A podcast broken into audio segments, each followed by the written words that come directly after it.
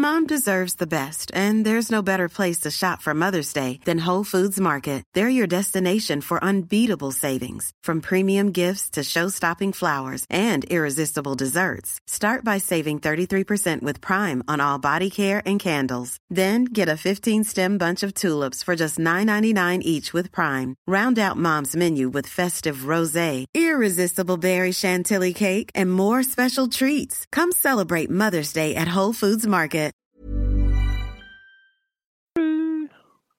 J'espère que vous avez aimé l'audio.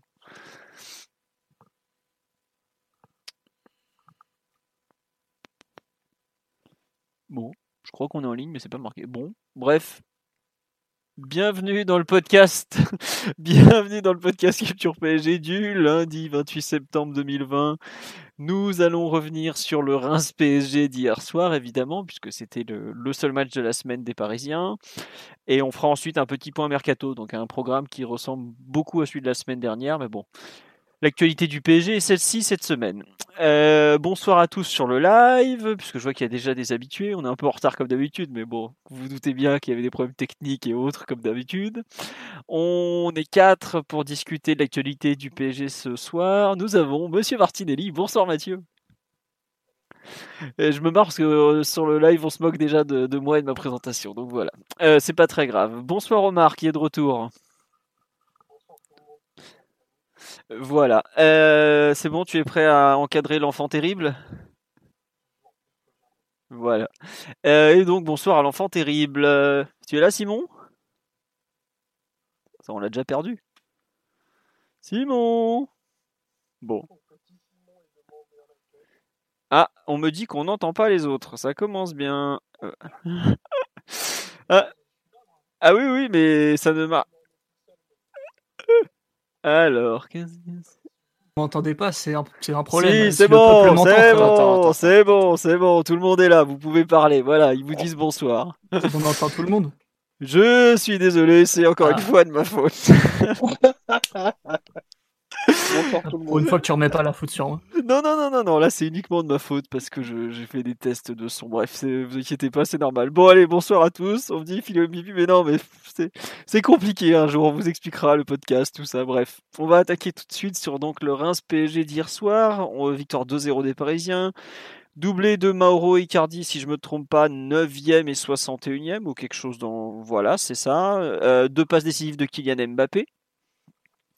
Euh, globalement, une victoire largement méritée des, Parisiens. Je pense que le pouls du match va être pour moi, puisque Adrien Chantegrelet ne peut toujours pas revenir, donc on fait sans lui, mais on pense à lui.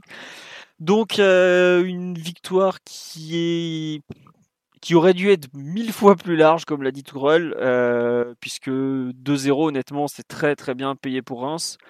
Je n'ai pas le souvenir d'un PSG qui gâche autant d'occasions franches. Euh, j'allais dire depuis longtemps, mais non, ça nous arrive régulièrement.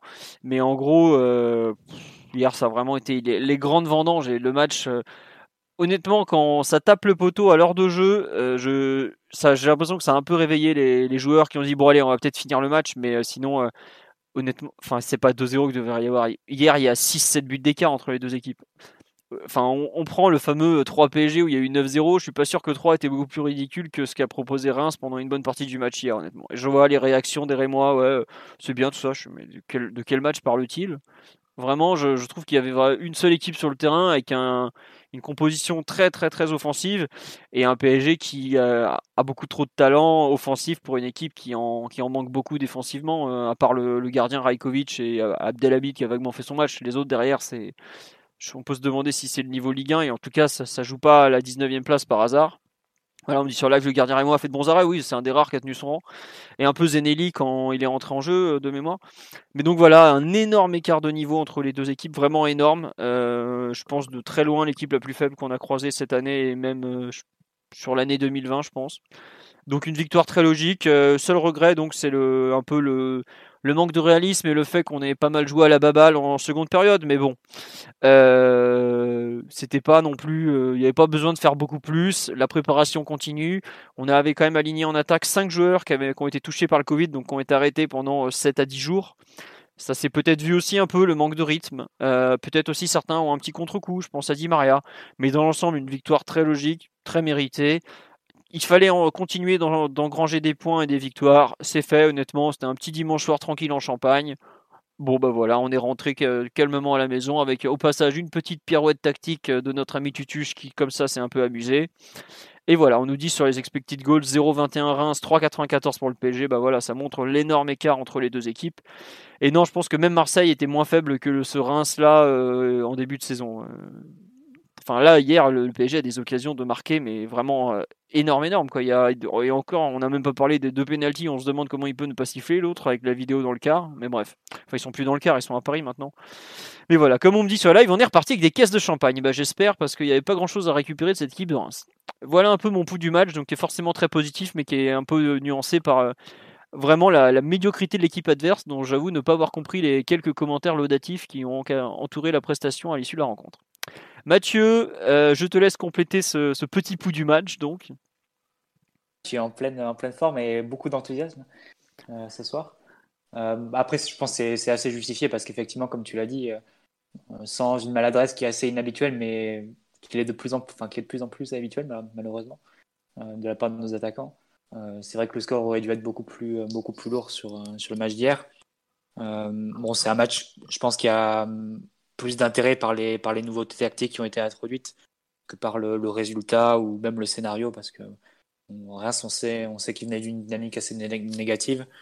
Euh, ils avaient fini leur dernier match à 10 contre 11 aussi en Ligue 1. Ils avaient joué un match de, Coupe d'Europe jeudi. Le précédent aussi à 10 contre 11, hein, si je me trompe pas. Puisque les deux défenseurs centraux, Woodface et. Euh, comment il s'appelle euh, l'autre là le bref non c'était Munetsi aussi qui avait été suspendu qui était suspendu de la fois encore d'avant bref ils finissent tout le temps à 10 en ce moment bon pas hier ils ont joué en plus 120 minutes en, Europe euh, jeudi.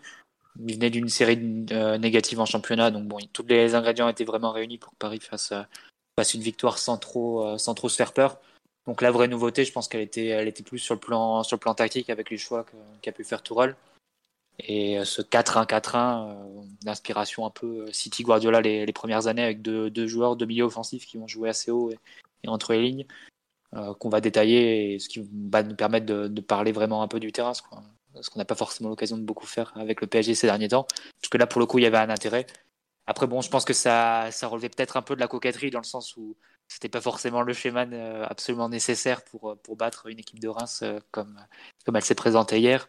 Et je pense pas non plus que ce soit une solution qu'on reverra très souvent durant la saison et encore moins dans les matchs de Coupe d'Europe avec ce fameux poste de Neymar qui a été éblouissant. Mais qu'on risque de pas forcément revoir, je pense, en, relayeur gauche. Euh, en tout cas, pas dans cette, dans la configuration qu'on a vu, euh, qu'on a vu hier. Donc, euh, on va dire que ça, ça, c'est un match qui peut nous intéresser, nous faire parler par, les nouveautés qu'on a pu, qu'on a vu, pu observer. Mais je ne sais pas s'il y aura non plus de, très grands enseignements à, à, tirer, hormis le fait que Paris poursuit sa, sa montée en puissance et ce qui était attendu après les, les premiers matchs de, de Ligue 1 et de, de reprise qui étaient forcément délicats avec, avec les circonstances qu'on connaît. Sur le live, on me dit que la première demi-heure est peut-être la meilleure contre un bloc bas depuis euh, très très longtemps. Oui, effectivement, le fait qu'on ait autant d'occasions, c'est effectivement une, très bonne chose. Après, bon, le réalisme, on l'a vu. Autour, du quart d'heure, c'est vrai que ça, ça, les occasions s'enchaînent. Je pense que c'est vrai qu'après, on peut, on peut donner deux phases, hein, même deux phases plutôt, à ce match-là, comme l'a souligné Tourelle en après-match. C'est une première mi-temps avec beaucoup d'occasions et un match qui s'est essentiellement passé dans le camp adverse voire même dans les 30 mètres, euh, dans les 30 mètres de Reims, avec parfois Marquinhos et Kimpembe qui, qui suivaient également très haut, qui étaient vraiment dans les 35 derniers mètres. Comme notamment, euh, il me semble, l'occasion de euh, la remise de Icardi pour Di Maria qui fait le piqué. Je pense que tu as les 11 joueurs parisiens qui sont dans les 35 derniers mètres, notamment. C'est arrivé plusieurs fois, ça. Hein. Le... Hmm, c'est arrivé, arrivé, plusieurs fois. Mais en deuxième mi-temps, tu as vu un peu les travers de, de ce système. C'est-à-dire que bon, ça donne quand même beaucoup de facilité à l'adversaire. Et, et, je pense que peut-être que ça peut expliquer les commentaires que tu as pu lire, même les déclarations de David Guillon après match, où il se disait, bon, il y avait quand même la place. C'est vrai que parfois, tu avais, euh, quand Conan, arrière-gauche de, Reims, avait le ballon, il pouvait faire 20 mètres sans être attaqué, et tu te retrouvais dans une situation où Paris était plus qu'à 5 devant sa surface. C'est vrai que c'était assez, euh, assez particulier. Et quand tu regardes d'ailleurs les positions moyennes sur le match, c'est marrant parce que tu as une ligne de 5, les 4 défenseurs et Paredes, et tu as une autre ligne de 5, les, les 5 attaquants. Donc ça, ça peut, ça peut dire aussi de, la façon dont, a évolué Paris euh, sur ce match-là et la façon assez, euh, oui, un peu, un peu YOLO, hein, un, peu, un peu désorganisé qu'on a, pu, qu'on a pu avoir d'attaquer. Mais sur un match comme celui-là, limite, ça nous a servi parce que ça, ça a attiré Reims qui se faisait un peu aspirer et qui ensuite ça nous laissait des boulevards pour attaquer en contre avec nos, nos sacs attaquants. Et c'est ce qui se passe sur le, sur le but de, de Icardi, il me semble. Ça part d'une relance base du PSG. Qui se fait un peu avoir au pressing et ensuite Neymar qui, a l'occasion de trouver Mbappé euh, entre les lignes, une passe un peu euh, directe et avec Reims qui est complètement désorganisé. Donc c'est au final ce choix du déséquilibre pour Paris a été plus payant dans le sens où ça a encore mis nos, offensives dans des, euh, dans des situations d'attaquer des espaces assez larges et effectivement vu la différence de qualité, ça pouvait que aller dans l'autre sens au niveau du résultat. Très bien. Euh, sur le live, on nous parle la, du. On va en parler du match de, Neymar, le positionnement effectivement en relayeur. Euh, qu'est-ce qu'on en gardera un peu de cette expérience? C'est vrai que sur le premier but, comme tu le dis, Mathieu, il y a, il y a, enfin, c'est même pas vraiment un compte, mais il y a tellement d'espace. Je crois que c'est. Je crois que c'est Reims qui, euh, qui, vient presser, d'avoir hein. un corner, qui vient d'avoir un corner et qui reste en fait assez haut. Et, Paris est pas forcément très bien organisé d'ailleurs. Tu vois, Di Maria qui est côté gauche par exemple, il y a personne vraiment côté droit. Euh, Draxler qui, s'insère côté droit, justement. Ouais. Ben, Reims qui reste assez haut et qui se fait, qui se fait aspirer un peu au pressing et, et Paris qui peut, bah, Neymar qui peut trouver un espace assez, euh, assez immense pour Mbappé entre les lignes et ensuite c'est Mbappé qui, qui, peut accélérer et ça fait but. Ouais. Voilà un peu un, un, premier, un deuxième avis donc sur cette rencontre. Euh, qu'est-ce que je veux dire? Euh, Omar ou, ou, Simon sur un peu le avant qu'on revienne sur ce 4-1-4-1 euh, des familles. Euh, qu'est-ce que vous voulez dire pour compléter en général? Moi, j'ai beaucoup aimé ce match. Ah, vas-y. Euh, paradoxalement, je trouvais que c'était un, bon match, un bon match de, de Ligue 1, un match d'un niveau technique plutôt correct.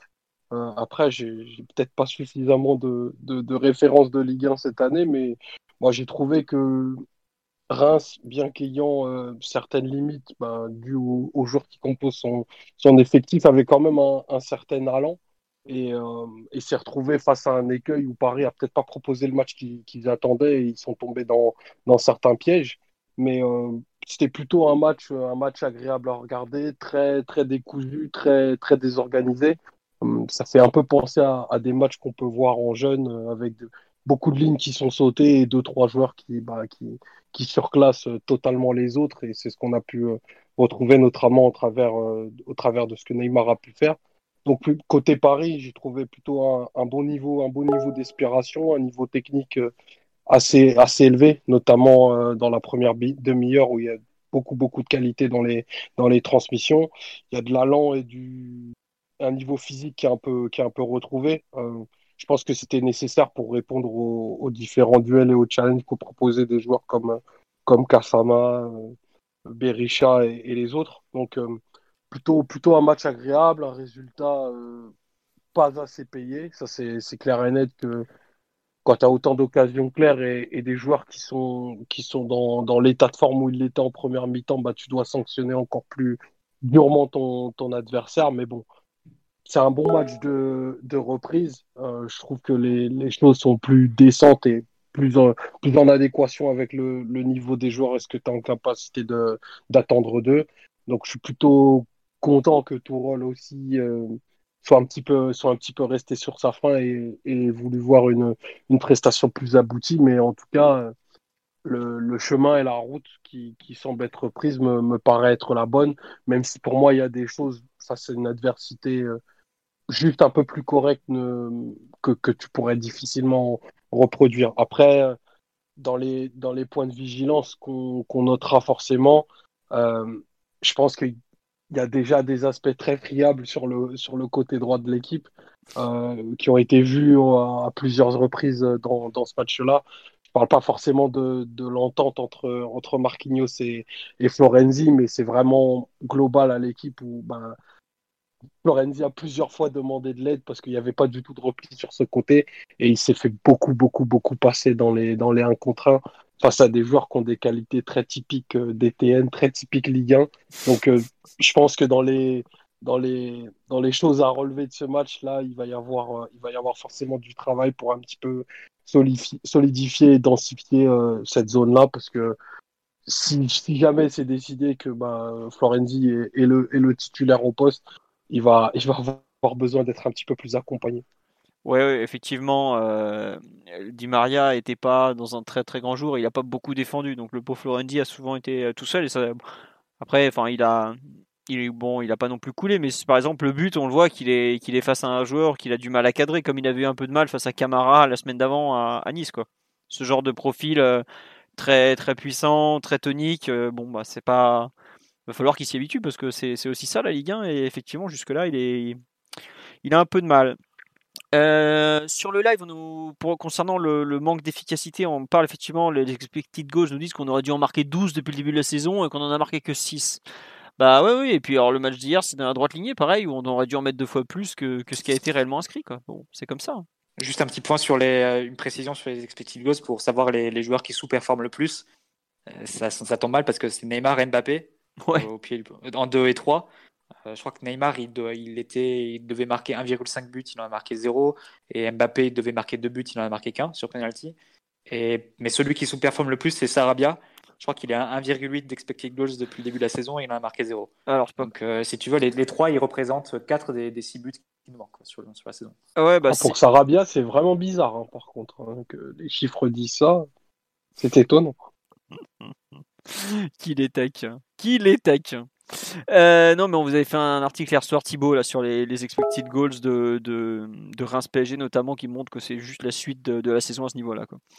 Euh, Simon, sur. Oui, il y a aussi une tête d'Icardi, mais Icardi était à 1,37, il met deux buts hier. C'est... Il a fait le travail, lui, pour le coup. Peut-être euh, pas trop dans d'autres matchs, mais hier, on peut trop, pas trop lui reprocher hein, l'efficacité quand même. Deux buts en trois occasions, dont le premier qui est vraiment pas évident à mettre. Je pense qu'on en reparlera, c'est plutôt bien quand même. Euh, Simon, sur l'aspect général, tu veux rajouter quelque chose ou on attaque un peu ce, ce 4-1-4-1 je vous ai, je vous ai peu écouté à cause de mes problèmes là. Ah, mais si, je, peux, je veux bien commencer la partie collective du coup. Vas-y, attaque, attaque. Donc, juste pour résumer, le PSG jouait hier une sorte de 4-3-3, 4-1-4-1. Bon, c'est un peu la même chose. Hein. Avec Paredes devant la défense, euh, Neymar en relayeur gauche, Draxler en relayeur droit, si on peut appeler ça comme ça. Di Maria à droite, Mbappé à gauche et Icardi devant. Donc une équipe très très offensive, euh, qui est franchement peut-être la plus offensive que Tourelle ait jamais alignée, je pense, depuis qu'il est arrivé à Paris. Euh, et puis bon, bah bon, je te laisse développer un peu ce que ça a donné. Bah, on était un petit peu inquiet avant la rencontre vu qu'on s'attendait à un 4-4-2 avec un double pivot défensif Paredes-Draxler. C'était pas forcément très rassurant ou ça paraissait un peu, un peu tiré par les cheveux. Bon, force est de constater qu'il n'en a rien été puisque l'équipe est, est venu dans un 4-3-3 certes très offensif, mais qui a été quand même fonctionnel et cohérent, dans le sens où la position des latéraux pouvait compenser éventuellement un peu perte, la perte d'intensité défensive ou la perte de nombre dans l'entrejeu que les positionnements de Neymar et Draxler pouvaient, pouvaient entraîner dans une certaine mesure. Et surtout, ce qui a été intéressant, c'est la capacité à retrouver des espaces préférentiels pour attaquer. Depuis le début de la saison, on a été toujours forcé de, de passer sur les côtés ou, de centrer, de vraiment on avait beaucoup de mal à attaquer dans l'axe parce que les équipes offraient un repli euh, souvent euh, très très dense dans cette partie du terrain et compliqué même pour un Di Maria par exemple qui pouvait porter un peu l'équipe sur ses épaules mais c'était compliqué même pour lui de trouver des, positions très très idéales. Là hier l'animation défensive de Reims nous a laissé quand même l'opportunité de, de, vraiment jouer à l'intérieur, de trouver des joueurs lancés face au jeu, euh, typiquement dans les demi-espaces avec Draxler, Neymar évidemment, euh, Di Maria aussi. C'est pas des zones qu'on avait pu attaquer depuis le début de la saison. Et là, tu t'aperçois que dès que tu découvres un petit peu ces espaces-là face au PSG, avec les relayeurs de Reims qui étaient souvent très naïfs hein, dans leur manière de, se placer, de sortir, et le coach l'a regretté en fin de match. Il a lui-même dit euh, qu'il aurait voulu voir son équipe beaucoup plus à plat, capable de, mettre le pied, de faire les bonnes fautes, de, de couvrir mieux les espaces. Ils n'ont pas su le faire. Et le PSG avait quand même du rythme, avec euh, une maîtrise technique et, et un bon niveau d'inspiration globalement à la création, même s'il nous a manqué la finition. Ça s'est bien passé et, tu vois que dès, que Neymar revient, c'est lui aussi qui, qui fait basculer un peu le centre de gravité de l'équipe à lui tout seul totalement, alors qu'avant c'était plus Di Maria ou, Mbappé face à Nice qui, menait le jeu offensif. Donc globalement, il te change la face de l'équipe et il te permet de, mettre vraiment beaucoup de rythme et d'avoir beaucoup de, de, créativité. Donc euh, c'est un pari plutôt réussi et je pense qu'on n'était pas beaucoup à attendre une animation de ce type avant le match quand les compos sont tombés. Ah, moi, dans l'après-midi, je pensais qu'il allait jouer 4-3-3 parce que euh, je le voyais pas aligner autant de joueurs offensifs comme ça hors de forme. Mais en fait, il a fait encore pire. Il en a mis encore plus que ce que je pensais. Et finalement, il sort cette espèce de, combo venu de, nulle part. Mais bon, à quel point ça a été. il le dit lui-même, ils l'ont ils l'ont même pas travaillé, hein, ce truc, cette, cette équipe. Hein. Ils l'ont ils l'ont décidé le matin par rapport à, au dernier match où ils avaient analysé certains trucs. Ils ont fait bon, bah voilà, Reims a des, a des problèmes pour gérer ça. On va, on va appuyer comme ça avec ce, ce dispositif. Mais Mathieu le disait, est-ce qu'on le reverra Peut-être en, cours de match pour faire des. Oh, c'est pas sûr. Ah, moi je pense qu'en cours de match, si, si, tu dois revenir au score, que tu es, que es mené et tout, je serais pas surpris qu'on finisse certaines rencontres dans ce 4-1. 4-1. Euh, si, tu veux, c'est un 4-3-3 qu'on a déjà vu entre guillemets, mais avec d'autres interprètes, c'est-à-dire avec Verratti relayeur gauche. Mais, mais, on a déjà vu avec Draxler relayeur droit, par exemple. Ouais. Sur ce, 4-3-3. Par exemple, le premier match de la saison dernière, je me souviens plus l'adversaire, je suis désolé, mais on jouait exactement comme ça avec Mbappé à gauche. Et par contre, c'était Sarabia à droite, mais c'était Verratti euh, axe gauche, euh, relayeur gauche, et, et Draxler euh, relayeur droit. C'était perd à Rennes Non, le tout premier Ah, contre Caen 3-0 contre Caen, oui. Je me souviens plus de l'adversaire, merci Philo. Et en fait, c'est un peu le retour à un jeu de position strict, on va dire, au moins jusqu'à jusqu'aux 30 derniers mètres, avec une première ligne de 4 euh, de défenseurs qui étaient plus ou moins alignés à la relance. Un joueur comme Paredes qui était. C'était Nîmes, pardon, c'était pas quand c'était Nîmes. C'était Nîmes, exactement. En plus, j'y étais. Quand c'était l'année d'avant. Voilà. Bref, vas-y, je t'en prie. Désolé. Mais euh, donc, on, on, jouait avec la ligne de 4 euh, un peu alignée à la relance. Paredes qui était devant. Draxler et Neymar qui attendaient vraiment entre les lignes. Derrière, bah, derrière les deux relayeurs en fait, de, de Reims et de chaque côté du, pivot, du, du, numéro 6 de Reims ça, va, ça illustre un peu les théories de, de, Simon, notamment sur les difficultés à animer défensivement le, 4-5-1. Mais pour le coup, ça a été vraiment une difficulté à ce niveau-là. Mbappé et Di Maria un peu, sur les côtés, qui partaient du moins de position plus excentrée et Cardi sur pointe. Donc tu avais cette espèce de 4-1-4-1, je dirais d'inspiration un peu de Guardiola City avec, euh, De Bruyne Silva euh, dans les positions de Draxler et, Di Maria. Ce qui m'a fait vraiment penser à ça, c'est plusieurs fois en première mi-temps, tu voyais des ballons directement du défenseur, par exemple de Marquinhos vers Di Maria. Et derrière, tu avais l'appel de Draxler qui partait euh, à vide dans le dos du central, dans l'intervalle central-latéral. Et c'est des mécanismes que tu vois, que tu vois assez souvent euh, à City, du moins sur les premières saisons de, de Guardiola là-bas. Donc je pense que l'inspiration elle était un peu là. Mais après, c'est vrai qu'au fur et à mesure des minutes, et quand on était par contre vraiment installé dans le camp adverse, là il y avait beaucoup plus de liberté, beaucoup plus de fluidité tu avais Di Maria qui pouvait rentrer, comme par exemple sur l'occasion où, où il manque son piqué, ben là c'est lui par exemple qui est dans l'axe et Draxler qui est à sa droite. Euh, tu as d'autres situations où tu as Mbappé qui revient clairement à l'intérieur. Euh, Neymar évidemment a, fait un peu ce qu'il a, voulu, c'est un, peu, baladé. Et les latéraux qui étaient plus euh, à même de monter une fois qu'on était vraiment dans les 30 derniers mètres. Et à ce moment-là, c'était eux qui récupéraient la, largeur du terrain. Mais donc je dirais que c'était un peu, ça la façon dont on a voulu attaquer euh, hier. Mais ma plus grande surprise, ça a été la façon dont, Neymar s'est comporté en fait en tant que relayeur. Euh, tu sais que quand il joue euh, assez bas ou très responsabilisé à la construction, euh, il peut être tenté de, prendre des risques à, considérer et que normalement il doit prendre 20 mètres plus haut. Là, ça n'a pas forcément été le cas et tu l'as vu, tu l'as vu jouer de façon assez responsable, j'ai trouvé. Pas forcément. Bon, évidemment, il tente, il tente un petit pont assez bas sur le terrain, mais en première mi-temps. Mais, euh, globalement, tu l'as vu euh, plutôt assurer ses, ses passes, ses transitions, ses, euh, ses trans... Oui, c'est passes, quoi. ses transmissions, je cherche le mot. et plutôt même se mettre au service de la circulation du ballon. Donc, globalement, je pense que c'était la, la, bonne surprise de ce match-là. Mais bon, si on doit se projeter sur, sur la façon dont, dont, ce système sera reconduit ou non, et si Neymar a un avenir à ce poste-là, je pense que, que la réponse est, catégoriquement non. Et quand tu vois ce qui s'est passé en deuxième période, tu comprends que, ça, que ce système, et du moins sa disposition avec ses joueurs, ça a une autonomie euh, assez, assez limitée. Et, au bout d'un moment, les joueurs n'ont pas trop, plus trop envie de faire les, efforts et, et, de respecter les, les consignes initiales. Et, et donc, tu es, forcé de, de, mettre, de faire des corrections. Et ça a été un peu ce qu'a qu fait Tourelle avec, euh, avec l'entrée de Verratti et d'Herrera en même temps, avec vraiment deux, ouais, en, même temps avec vraiment deux milieux, euh, deux milieux purs derrière, derrière Neymar. Mais en fait, ouais, ce que tu dis sur la durée, ça a pas trop tenu, et je pense que ça s'est vu. Bah, lui d'ailleurs aussi l'a constaté. Mais sur certaines séances spécifiques, effectivement, c'était vraiment intéressant. Le fait qu'on arrive à mettre les 11 joueurs, enfin les 10, parce qu'évidemment, Kaylor Navas n'est pas venu, dans les 40 mètres adverses, par exemple, c'est quelque chose que Tourelle aime beaucoup. C'est bon, c'est très germanique hein, comme approche du football, enfin, Allemagne euh, version année 2000, hein, pas année 70. Mais euh, c'est rare déjà. Euh, et je trouve que à ce moment-là, tu, enfin, le PSG se protège aussi en jouant très haut parce que bah, il a quand même des joueurs plutôt rapides, notamment Marquinhos derrière.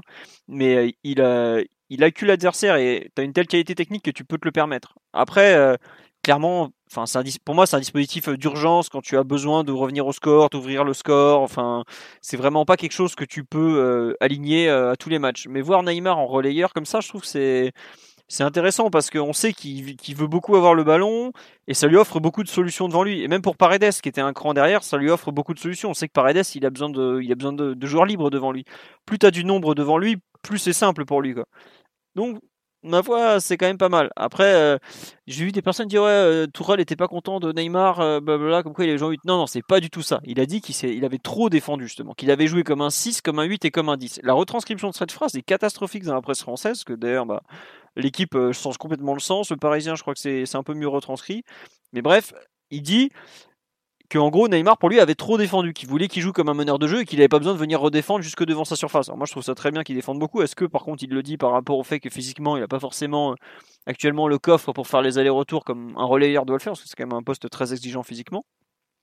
Mais euh, vraiment le, positionnement comme ça pour attaquer de Neymar, moi c'est vraiment quelque chose qui m'a plu. Après, euh, est-ce que Draxler est le, relayeur droit qu'il faut? Je trouve qu'hier il fait quand même plutôt un bon match dans la façon de s'insérer entre les lignes, de pas vouloir porter le ballon, de le laisser et tout. C'est là où Draxler est intéressant, c'est sa capacité à se déplacer et à se rendre disponible. Pour le coup, à vraiment respecter sa position de, de joueur qui attend, qui attend devant le ballon et qui se met dans le dos des milieux adverses. Et plusieurs fois, tu as vu des passes directement de Marquinhos vers Draxler des passes euh, assez verticales euh, à ras de terre qui, qui cassaient les lignes. Et c'est exactement ce que tu attends dans, dans, ce type d'approche. 4-3-3, euh, jeu de position, Guardiola, enfin, vous mettez tous les clichés derrière, c'est vraiment les passes qui, bah, qui sautent justement les lignes avec des joueurs qui reçoivent les ballons et qui n'ont pas besoin d'aller vers le ballon. Et ça, c'est un peu, c'est un peu l'interprétation qu'a bien su en faire Draxler hier. Mais après, c'est vrai que dans l'utilisation, pour, pour rester sur ce joueur, il a été assez timide. Hein. Ça reste un, Parisien qui, des Parisiens qui a touché le moins de ballons hier. Et globalement, tu l'as pas beaucoup vu dans, dans les phases de, finalisation, hormis sur le but où il fait une très bonne, très bonne remise. il a une occasion en première mi-temps aussi. Ouais, il, est, euh, Non, il, ouais, il a une belle occasion. Bah, justement, c'est là où il est intéressant, c'est quand, quand il, tu vois, il a pas trop de volume de jeu, enfin surtout par rapport à Neymar ou Paredes à côté qui touche des 120, 130 ballons sans problème.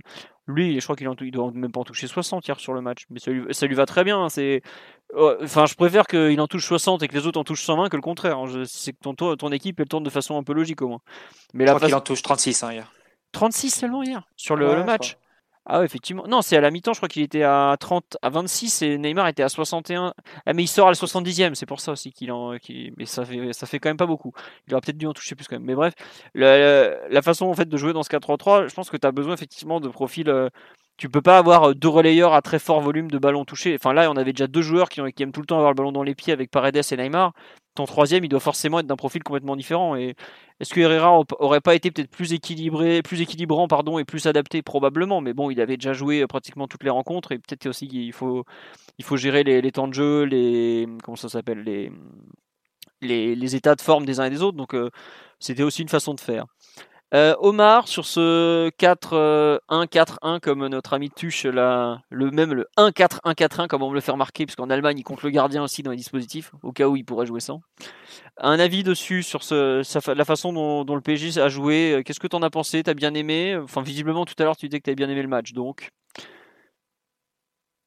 j'ai plutôt, j'ai plutôt apprécié euh, l'interprétation des, des, différents rôles, notamment dans la répartition offensive. J'ai bien aimé la, position qu'occupait Mbappé en, première période, qui lui a permis bah, de, de, beaucoup s'associer avec Neymar et de jouer très à l'intérieur. Et là, euh, bah, de, d'être vraiment, vraiment fondamental dans sa capacité à, à, trouver les, à trouver les bonnes courses et à mettre, à mettre Icardi en valeur, qui lui aussi a, pour le coup, fait une bonne rencontre, enfin une, une, rencontre de bien meilleure facture que celle qu'on l'a vu faire depuis, depuis de, malheureusement de, de longs mois.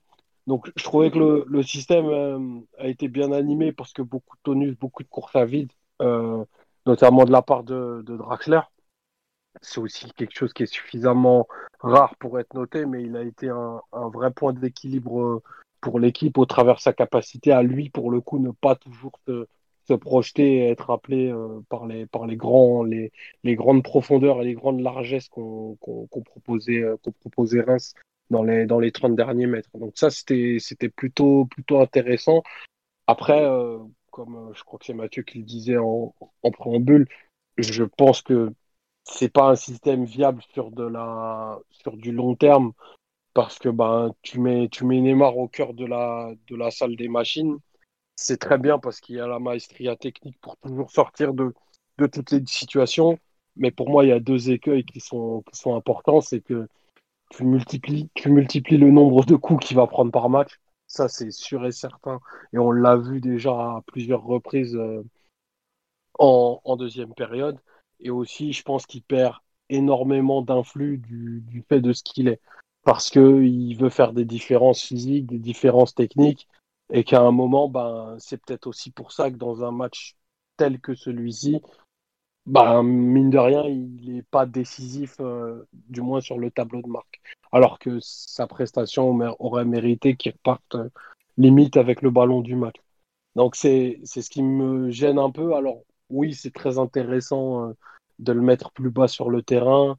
Enfin, il n'y a aucun doute que Neymar puisse absolument tout faire sur un terrain de football, mais je, je préfère quand même qu'on le qu'on l'utilise à bon escient et, encore plus haut pour le coup et que ben, l'équipe s'organise pour le toucher bah, dans une zone plus haute. Mais bon, je, je pense qu'on a déjà dit ça euh, à peu près 350 fois depuis deux ans, donc euh, ça se fera ça fera juste une fois de plus. Donc c'était c'était une bonne petite fantaisie, c'était euh, rigolo à voir, mais maintenant la construction de, de l'effectif et enfin la construction de l'équipe sous sa meilleure forme doit passer par un Neymar plus haut, peut-être euh, encore sur ce sur ce côté gauche où moi je pense que c'est là qu'on aura vraiment vraiment sa sa pleine mesure parce qu'il n'y a rien de ce qu'il a fait euh, hier à à 30-40 mètres du but qui ne puisse ne pas faire euh, ben, dans une zone encore plus décisive à mon sens.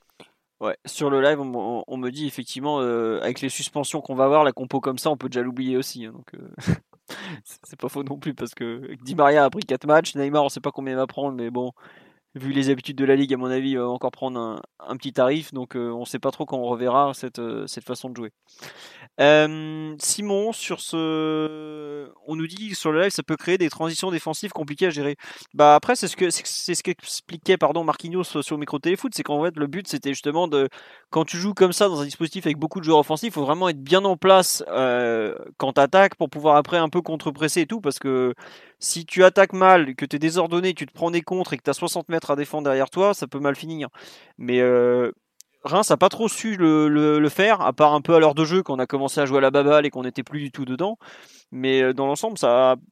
Enfin, je trouve que le PSG a bien pressé, a su justement éviter ces, transitions défensives ou les, annihiler à la, à la source en tout cas. Donc euh, ça, à ce niveau-là, c'est pas en fait, c'est ce qui est assez paradoxal, c'est que c'est probablement le, le match où en ayant la composition la plus offensive possible, on a concédé le, le moins d'occasions de, de buts en tout genre, parce que même défensivement sur les coups de pied arrêtés, ça, ça a globalement tenu. Il y a juste ce poteau, mais c'est vraiment une, une action individuelle qui sort un peu de nulle part. Quoi. Bon après, c'est sûr que Tourelle, il a quand même arrêté l'expérimentation à 20-25 minutes de la fin. Quoi. Euh, Simon Mathieu sur ce Mhm. 4. Oui, oui, Simon, vas-y, complète. Bah, je m'en veux d'insister sur euh, l'animation défensive adverse, mais le fait que Reims ne puisse pas te presser correctement parce qu'ils ont qu'un seul attaquant de pointe face à Kimpembe, Marquinhos et éventuellement Paredes euh, en soutien à la relance, ça favorise quand même l'installation très haute sur le terrain parce que globalement, euh, si t'es pas entravé à la source, c'est plus facile après de, progresser. Je pense pas que ce soit reproduisible face à tous les types d'animation défensive, quand bien même Reims n'a pas forcément voulu te céder le terrain tout de suite. hein. Euh, avant le, but, on voit qu'il qu'il y a des tentatives de bloc médian, de presser, de pas, euh, pas trop reculer tout de suite. Et globalement, c'est le premier but qui les assomme complètement. Là, ils prennent, euh, ils reculent de 10 ou 12 mètres et, c'est là qu'on s'installe totalement. Mais, le fait que qu'on puisse pénétrer aussi facilement l'axe du terrain et qu'on puisse s'installer aussi haut, notamment avec la position des, des défenseurs centraux pour recycler la possession à chaque fois, en gardant des distances très courtes, c'est pas quelque chose que, que tu reverras à chaque fois. Je pense que c'était quand même une opposition assez faible, ce qui n'enlève rien au, fait que les joueurs ont été plutôt bons dans le rythme et, inspirés. Ça, c'est pas, pas du tout ce que je suis en train de dire. Par contre, là où je vous suis un peu moins, c'est sur la, capacité de Tourelle de ressortir ou pas un système comme ça. Tourelle, euh, comme je disais un peu tout à l'heure, des fois il est amoureux de ses idées qui marchent pas très bien.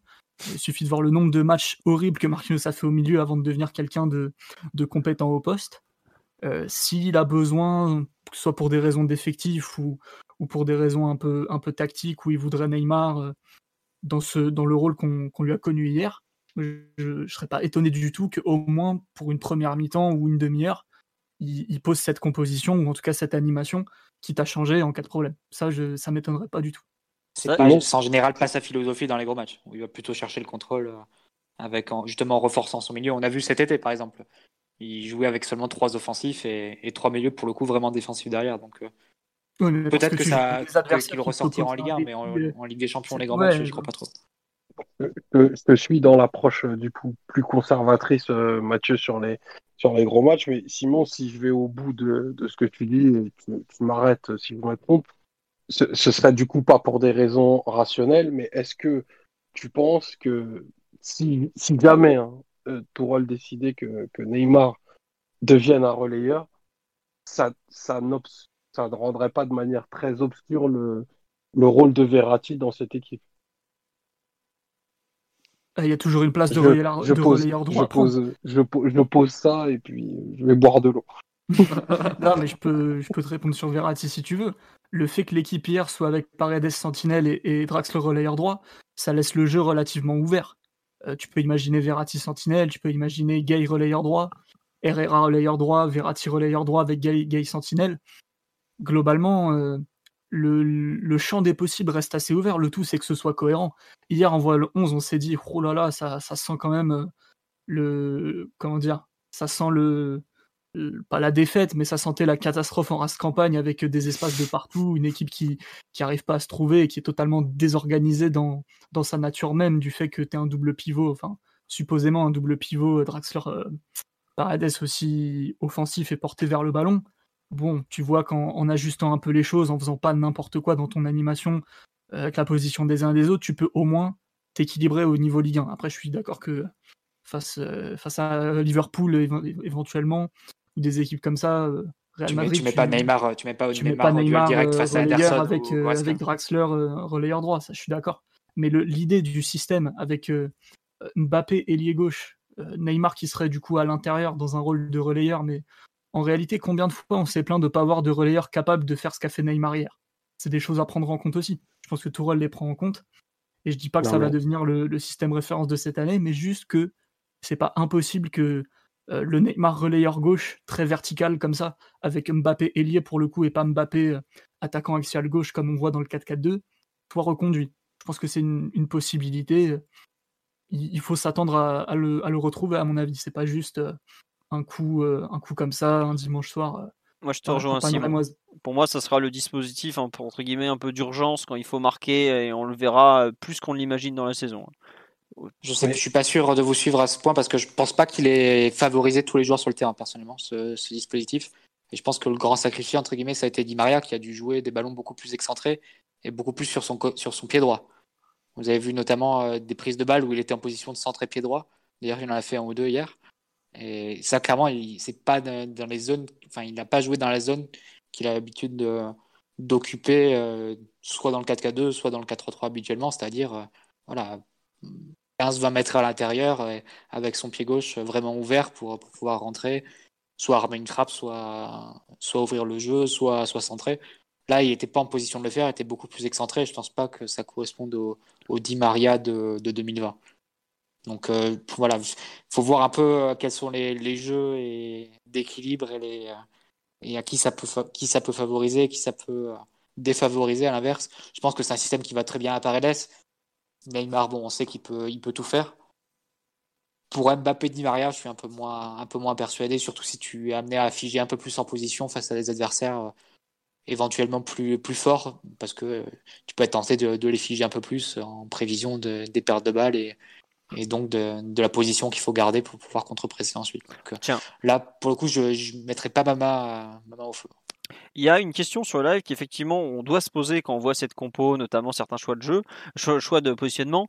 Est-ce que Neymar a pas été mis là pour le faire courir et le préparer avec pour le préparer un peu physiquement, notamment vis-à-vis de la Champions League, parce qu'on sait qu'il risque d'être suspendu. Euh.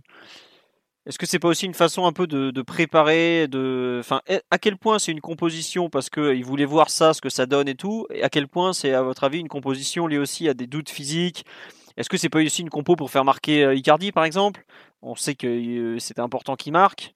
Euh, est-ce que quelqu'un y croit cette thèse justement de Neymar en relayeur pour un peu le faire travailler physiquement? Moi j'avoue que j'y ai pensé un peu quand même. Hein. Non mais j'y crois pas trop. Je crois plutôt l'inverse, qu'il l'a mis en relayeur en se disant c'est bon ça va le faire, parce qu'il était en capacité de le faire tout simplement. Les, compositions sont toujours faites dans le but de gagner les matchs. Après les petits calculs un peu à la marge de lui, celui-ci doit courir, celui-ci doit marquer suis pas sûr que ça rentre totalement en ligne de compte. Les, les joueurs, normalement, tu les mets là où ils sont capables de faire un bon match et de rendre service à l'équipe. Hier, Neymar, relayeur, il a été capable de, de beaucoup courir. Et de toute façon, on sait que dès qu'il a un tout petit peu de forme, parce qu'hier, c'était même pas sa meilleure forme du tout. Non. Il, est capable de courir des kilomètres et des kilomètres avec des redoublements d'efforts assez, assez sensationnels. Et moi, j'aime bien le voir comme ça, parce que justement, Neymar, je suis pas sûr que dans sa personnalité, ce soit un mec euh, qui disparaît des matchs et qui apparaît par moments et qui te fait un peu des coups d'éclat. Tu vois, c'est pas c'est pas Messi, c'est pas hasard. Neymar, il a besoin d'être en forme et quand il est en forme, ça veut dire qu'il fait beaucoup de choses sur le terrain, quitte à en faire trop, quitte à se disperser. Mais je suis à peu près persuadé que c'est comme ça qu'il est capable de d'être le meilleur, d'augmenter le niveau. Et là, certes, il est en crise de confiance devant le but, mais si son rush euh, solo de la première mi-temps, c'est poteau rentrant et pas, euh, enfin, ça frôle pas le poteau extérieur, c'est typiquement le genre de truc où tu te dis, bah, masterclass total, et il a réussi à influer à peu près partout, et aussi à se dépouiller pour l'équipe. Moi, j'aime bien voir Neymar se dépouiller par l'équipe parce que globalement, dès qu'il est capable de se mettre dans cet état-là, ça correspond bien souvent aussi à ses meilleurs matchs. Et les matchs de Neymar où l'équipe, en gros, devait seulement courir pour lui et, le mettre euh, soi-disant dans les bonnes conditions, on a bien vu que souvent il y avait Anguille sous et que Neymar n'était pas du tout euh, dans sa meilleure forme.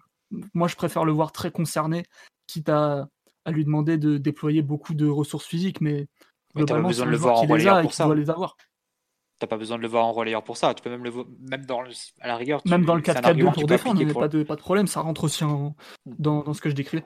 Mais même dans, dans, une position très libre de faux neuf du 4-3-3, euh, tu le vois toucher énormément de ballons et, entrer en contact très souvent avec le ballon aussi. Donc je ne sais pas si c'est s'il y a vraiment forcément besoin de le mettre en relayeur gauche avec toutes les implications que ça. Non, c'est pas le besoin de le mettre en gauche, c'est de dire que relayeur gauche c'est pas un vrai problème. En tout cas, tu peux faire avec si l'équipe est, est assez équilibrée pour. Ouais. Euh, non, non, mais effectivement, donc toi, tu crois pas à la thèse du, du physique, euh, d'accord. Euh, non, mais après, je suis d'accord que les compos, on les fait, enfin, il fait pas des compos, enfin, tu dis qu'il fait pas des compos au physique, mais par exemple, pratiquement depuis le début de la saison, tous les changements qu'il a fait, ça a été des changements physiques, même dans les matchs où on perdait, quoi. Donc c'est pour ça, est-ce que. Après, on sait, on sait que Tourelle, sa tendance, c'est un peu de faire les, parfois l'apprenti sorcier et, ah, ça... de tester, tester des trucs. Enfin, moi, je pensais que cette saison, ce serait un peu la saison où on, est, où on, allait mettre en place quelque chose d'un peu durable, euh, d'assez constant et tout. Et au final, on repart totalement dans les expérimentations, on change de système à tous les matchs. Et, je pense qu'on va, on va repartir sur une saison où tu vas utiliser 10 charnières différentes et, 15 milieux différents. Hein. Après, euh, en général, il fait l'expérimentation quand, euh, quand il quand il a un groupe qu'il considère comme pas complet et qu'il a besoin de, bouger des personnes parce que bah il a pas assez de joueurs, il a pas ci, il a pas ça. L'an dernier, il y avait il avait le groupe le plus étoffé. 29 hein, l'année dernière. 29 l'année dernière. mais il y a eu pas mal, il y a eu, vous avez vu combien, enfin on a eu combien de blessures euh, longue durée et tout ça. Après l'an dernier, il en a moins utilisé que la première année hein, de mémoire des joueurs. Après, une fois qu'il a retrouvé ah le 4-4-2, euh, il n'a pas non plus énormément bougé. On a fait l'an dernier, on a eu globalement trois périodes. On a eu 4-3-3 du début de la saison jusqu'à novembre. Après, décembre, janvier, février, 4-4-2 à part le coup de, Dortmund. Et on a fini 4-3-3 parce que normal, parce que notamment on a plus de, on a Mbappé sur une jambe. C'est pas tant c'est aussi les associations. L'an ah oui, il y avait 15 serveurs différentes et 20 associations au milieu, mais milieu seulement le double pivot et au milieu à 3. Ah oui, mais en comptant les alliés. Hein. Attends, mais moi là, si on pour moi là, si on lui file un groupe où pareil, il manque 3-4 joueurs, des... il va refaire comme la première année où il va changer le système, les joueurs, il va tout changer à chaque match, hein, et il changera en cours de route. Et certains seront contents, diront ah c'est cool, tu il fait il fait bouger les choses et tout, alors que au contraire quand enfin quand son équipe tourne, c'est un mec qui bouge pas beaucoup son système. C'est quand ça commence à, à être problématique que justement il fait beaucoup beaucoup de changements là. Et c'est pour ça que moi, je, je si je, je vois là, comme tu le dis, on en est à combien 5 matchs, il nous a déjà fait euh, quoi? Allez, quatre systèmes différents en gros. Il a fait 4-4-2, 4-3-3. euh, on a fait un peu de. Je sais plus, de- enfin, je sais même plus comment on a fini dans les premiers matchs, mais ça comptait plus. On là, hier. Neymar faux neuf, le 4-4-2, Voilà, euh, exactement. le Enfin, 4-3-3. il a déjà fait beaucoup d'essais. Pour moi, c'est pas forcément une bonne chose. Ça veut dire qu'il il est en train de faire mumuse avec son effectif et au contraire, euh, ça, ça me plaît pas beaucoup. Quoi. Alors là, tu vois, il a, je trouve que c'est bien, ça a marché et tout, mais j'espère que le- dès la semaine prochaine, on va retrouver des trucs où on va travailler peut-être des, des choses qu'on qu'on aura vraiment euh, Après, tu te retrouves sans, sans vrai. Enfin, c'est bien d'avoir des plans B, c'est ce qu'on reprochait beaucoup à Oui. des plans B, plans C, ce qu'on reprochait beaucoup à Laurent Blanc. Mais c'est vrai que tu as parfois la, la, la sensation que tu n'as même pas de plan A Mm. et que tu n'as que des plans A prime en fait. Et c'est comme ça que tu arrives en, en fin de saison face à l'Atalanta, face à Leipzig et face au Bayern, où tu alignes des équipes qui n'ont jamais été alignées sur les 40 matchs précédents. Ah oui, bah ça, euh, forcément, euh, quand, tu, quand tu dois comparer face au Bayern, qui pour le coup aligne son équipe type à chaque fois, Mm. là tu te rends compte qu'effectivement, c'est pas la même capacité à imposer son jeu à, à l'adversaire. Ouais, non, mais ah, bah, enfin, c'est sûr que c'est une vision de la chose qui est. Bah, enfin, tout à l'heure, tu parlais euh, Guardiola. Guardiola aussi, c'est un grand spécialiste de tout changer Mhm. d'un match à l'autre. Bon, tactiquement un peu moins, mais les joueurs, euh, les associations, ils les changent tout le temps. Tourelle est plus dans cette veine-là que la veine Andy Flick, euh, où tu sais, la compo, tu, tu peux venir en janvier, ça sera la même qu'en juin. hein. Elle va pas bouger beaucoup. hein. Bon, c'est une façon Ah, de faire aussi. Quoi. Faut, faut quand même rappeler que préparer une compo où tu sais que tu vas avoir la possession et le territoire, c'est pas pareil que préparer une compo où, où l'équipe en face va t'opposer des choses différentes. Tu prépares pas l'Atalanta comme tu prépares Reims et, et ça m'étonne pas que qu'on s'adapte beaucoup plus à l'adversaire quand, quand on sait qu'il y a des enjeux très très précis à affronter en face, alors qu'on fasse plus mumuse entre guillemets avec l'effectif lorsque tu sais que euh, les oppositions seront à peu près les mêmes tous les week-ends et la seule différence qu'il y aura c'est euh, est-ce qu'on affronte un 5-4-1 ou un, euh, ou un 4-4-2 quoi. Donc euh, bon, pas Je pense pas que du- les expérimentations quand même, ça se Je compare pense pas. que les expérimentations qu'on fait durant la saison, elles devraient quand même te- être aussi dans le sens pour la Ligue des Champions, c'est-à-dire te, te servir et être Bah, dans le but d'être prise, pas ça d'être un coup d'épée dans servir l'eau. euh, éventuellement, mais faut voir les équipes. euh, La Ligue des Champions, c'est peu de matchs par an, donc euh, on Le peut les c'est pas de réinventer la roue. C'est des matchs où tu arrives, tu as des, des, des mecs en vrac, tu as des mecs qui sont suspendus. Euh, face à l'Atalanta, tu peux pas jouer dans ton 4-2-2-2, par exemple, c'est impossible. L'équipe en face le permet pas, les joueurs que tu as à disposition le permettent pas. Donc je trouve ça un peu malhonnête, limite, de dire euh, euh, ouais, on, on- on se prépare mal pour la Ligue des Champions, on, on, on- on réplique pas les mêmes systèmes d'un match à l'autre, sachant que les clés de ton système sont même pas là. Quoi. à partir de décembre, de décembre à février, tu as joué en 4-4-2. Et quand tu as eu pour le coup tout le, monde, tout le monde sur le pont en demi-finale face à Leipzig, tu as rebasculé sur complètement autre chose avec Neymar en faux neuf, ou Neymar en 10 d'un losange, peu importe comment vous l'appelez, qu'on avait vu une mi-temps face à Bordeaux 10 mois avant, quelque chose comme ça? Ouais, en septembre, c'était. C'est bon, tu vois, il y a aussi un juste milieu. Je, je dis pas que, évidemment, c'est difficile de, tra- de transposer la Ligue des Champions et, et les défis que tu peux que tu peux avoir en Ligue 1. Mais je pense qu'il y a quand même un équilibre. Et le fait, par exemple, que ton milieu Paredes, Gay, euh, Paredes, Herrera et Marquinhos ait été jamais testé sur tout l'ensemble de la saison et que tu, tu, te, retrou- tu te le retrouves à l'aligner pour la première fois en demi-finale de Ligue des Champions, ça pose quand même un petit souci parce que tu avais quand même l'opportunité de jouer en 4-3-3 le ces souci de Verratti ils étaient inaptes, Mathieu. Ils étaient inaptes. T'avais pas le choix. Mais, même quand, mais Verratti et Gay, ils ont raté d'autres matchs durant la saison. Et pour autant, tu as, dû avoir du Kouassi au milieu, tu as dû garder du double pivot. Enfin, c'est ça qui gêne un peu, c'est que tu as l'impression qu'il y a eu durant la saison un peu une compo politique ou une compo Liga, entre guillemets. Je vais mettre de côté un peu l'interprétation politique, mais on va dire compo Liga avec beaucoup d'offensifs pour gagner les matchs. Et au moment où, où ça s'est tendu et où il y avait vraiment l'obligation de résultat, tu mets tout ça de côté et tu, tu improvises en fait. C'est- Je dis Mais, même euh, pas ça au- dans le sens négatif parce que ça a été de l'improvisation au sens propre, c'est-à-dire avec des joueurs qui n'avaient jamais joué ensemble auparavant.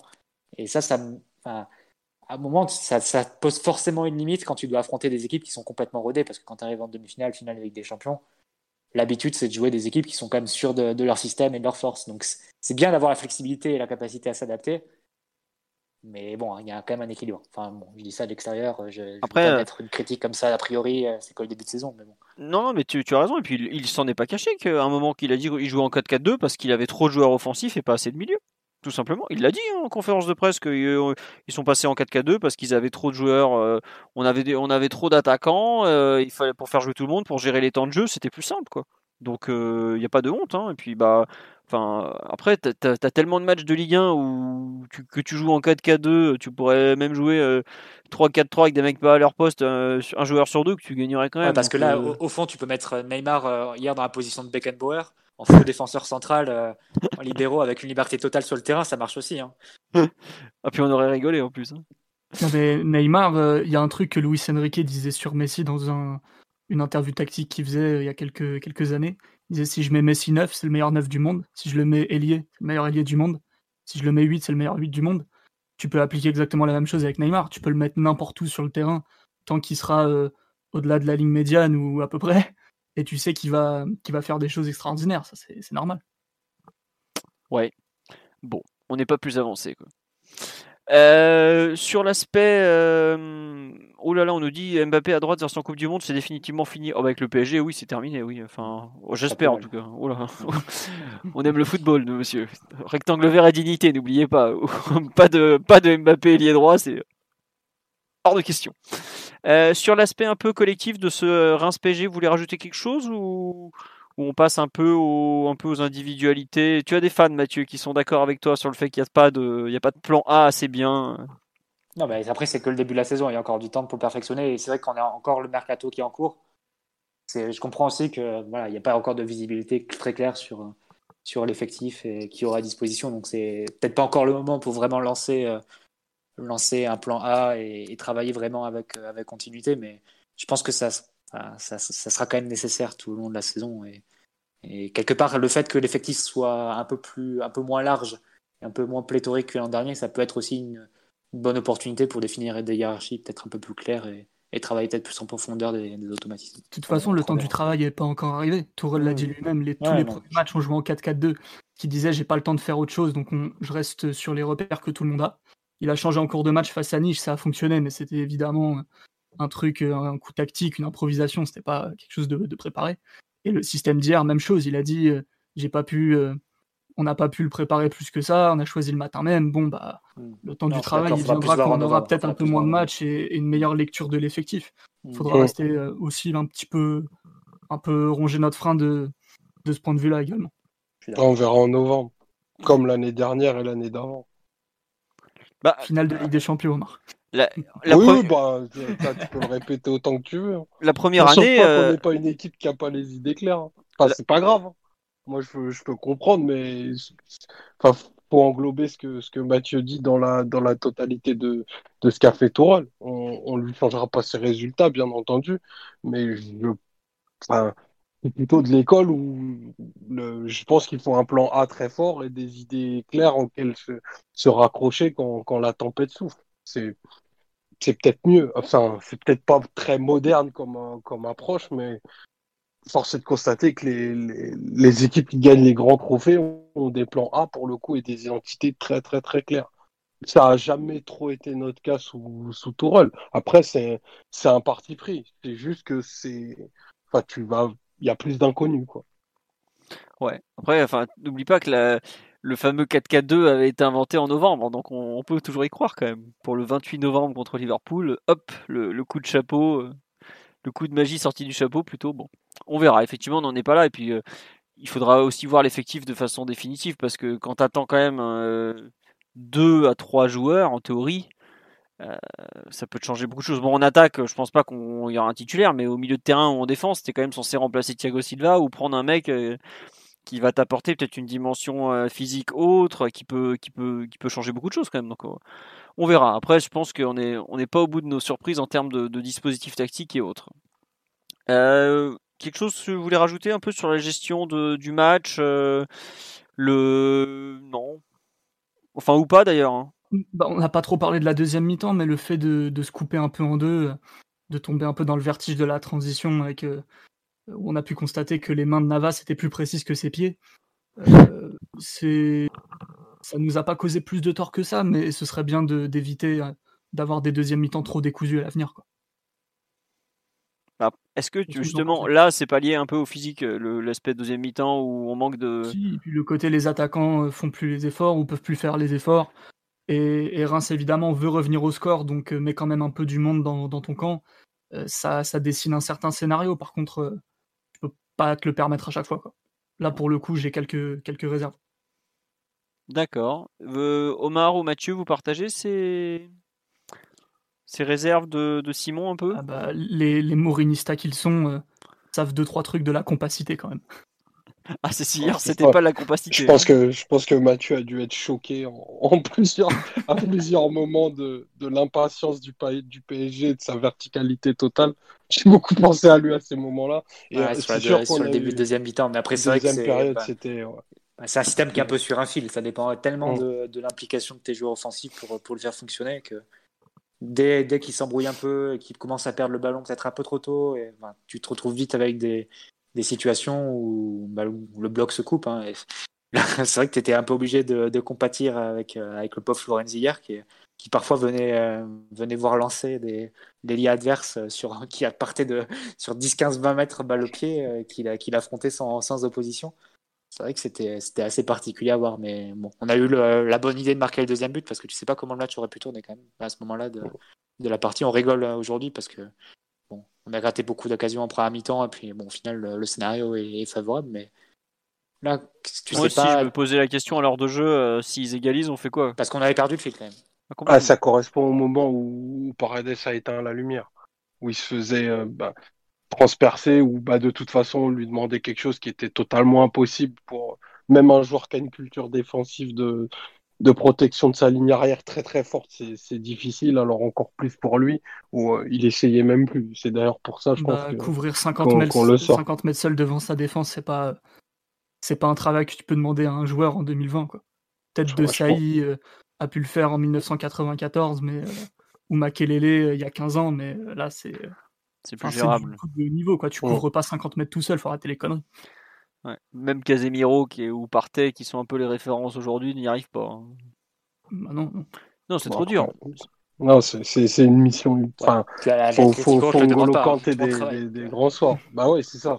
C'est que, mm. que ça doit concerner pardon, et connecter plusieurs joueurs. Là, c'était la, la mission du seul Leandro Paredes et de sa mobilité légendaire. Donc, c'est beaucoup, beaucoup trop. Voilà. Euh, non, une question, tiens, pour revenir sur le, 4-1-4-1. Euh, on dit d'aller Dele Ali, il irait bien dans ce 4-1-4-1, non? Bah, C'est vrai bah, droit, ouais, euh, à fond. Non, mais oui, le poste de Draxler, c'est typiquement un poste qu'il pourrait occuper. Il n'a pas non plus énormément de volume, il est capable de s'insérer.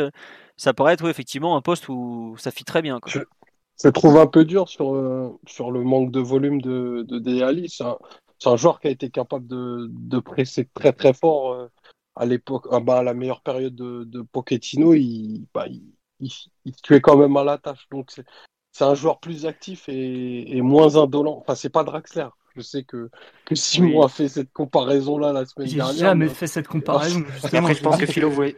Je dis que j'avais pas compris les comparaisons entre les deux.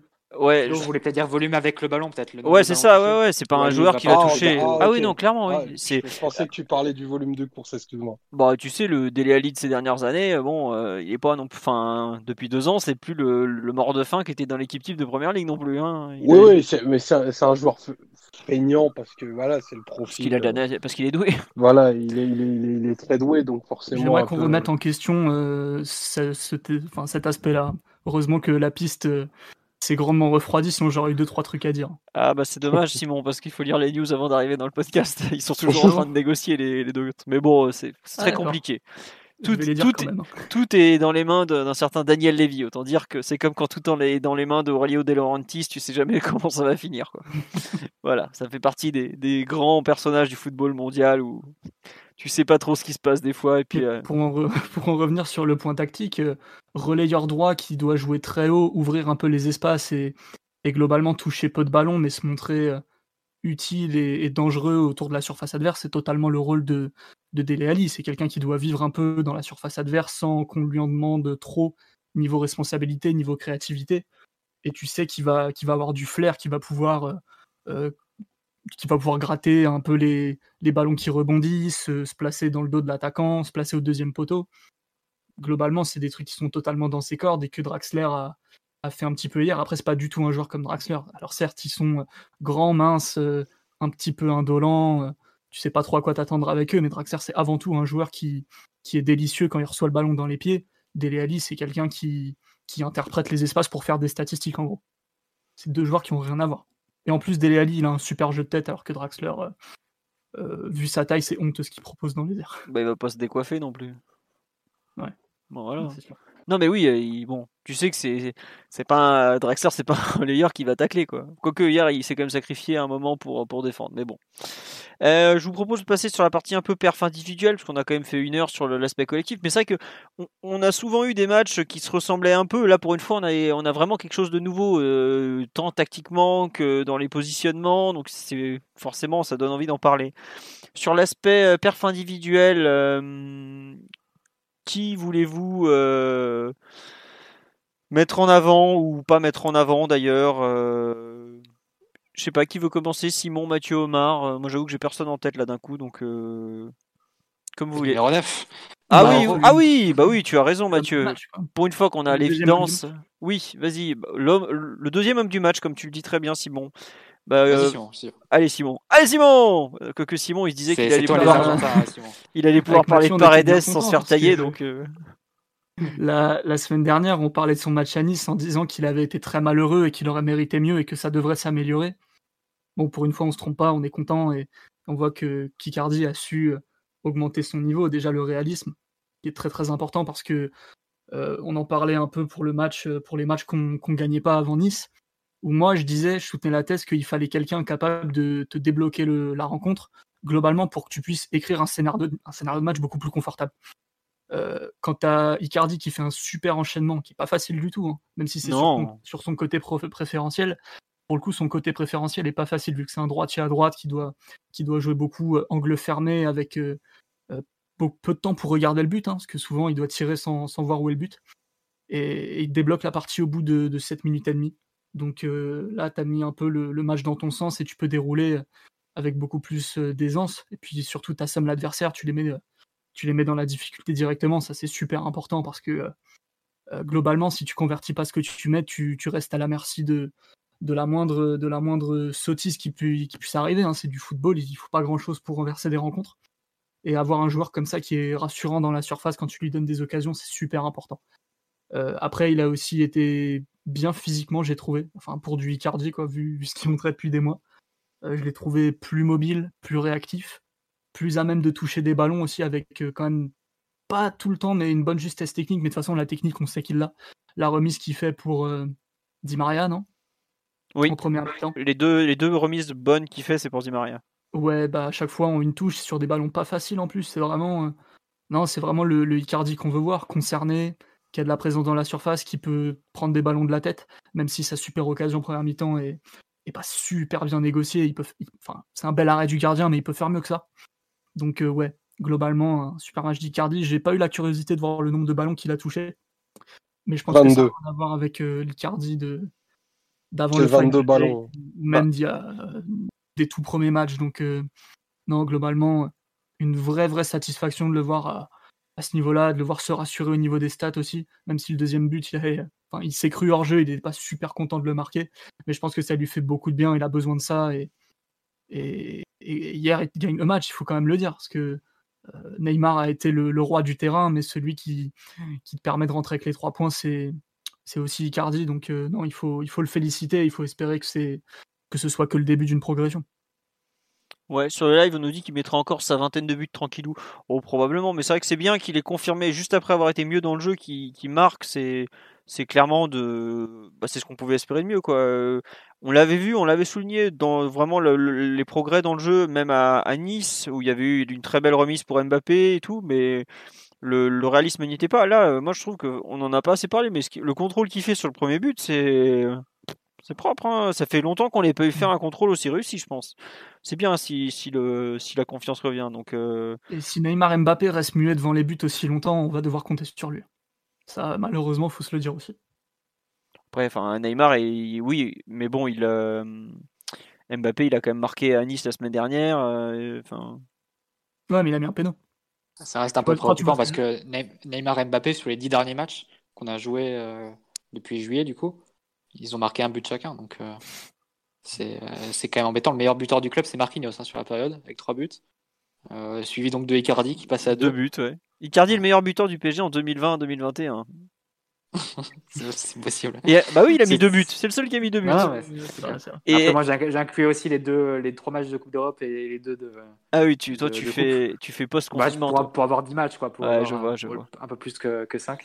Mais c'est vrai que c'est c'est vrai que c'est pas rassurant. Mais hier, je pense que là où il était important, on, on parlait de l'aspect tactique avec les relayeurs qui, qui doit avoir beaucoup d'espace entre les lignes et, et euh, dans le dos des, des milieux adverses.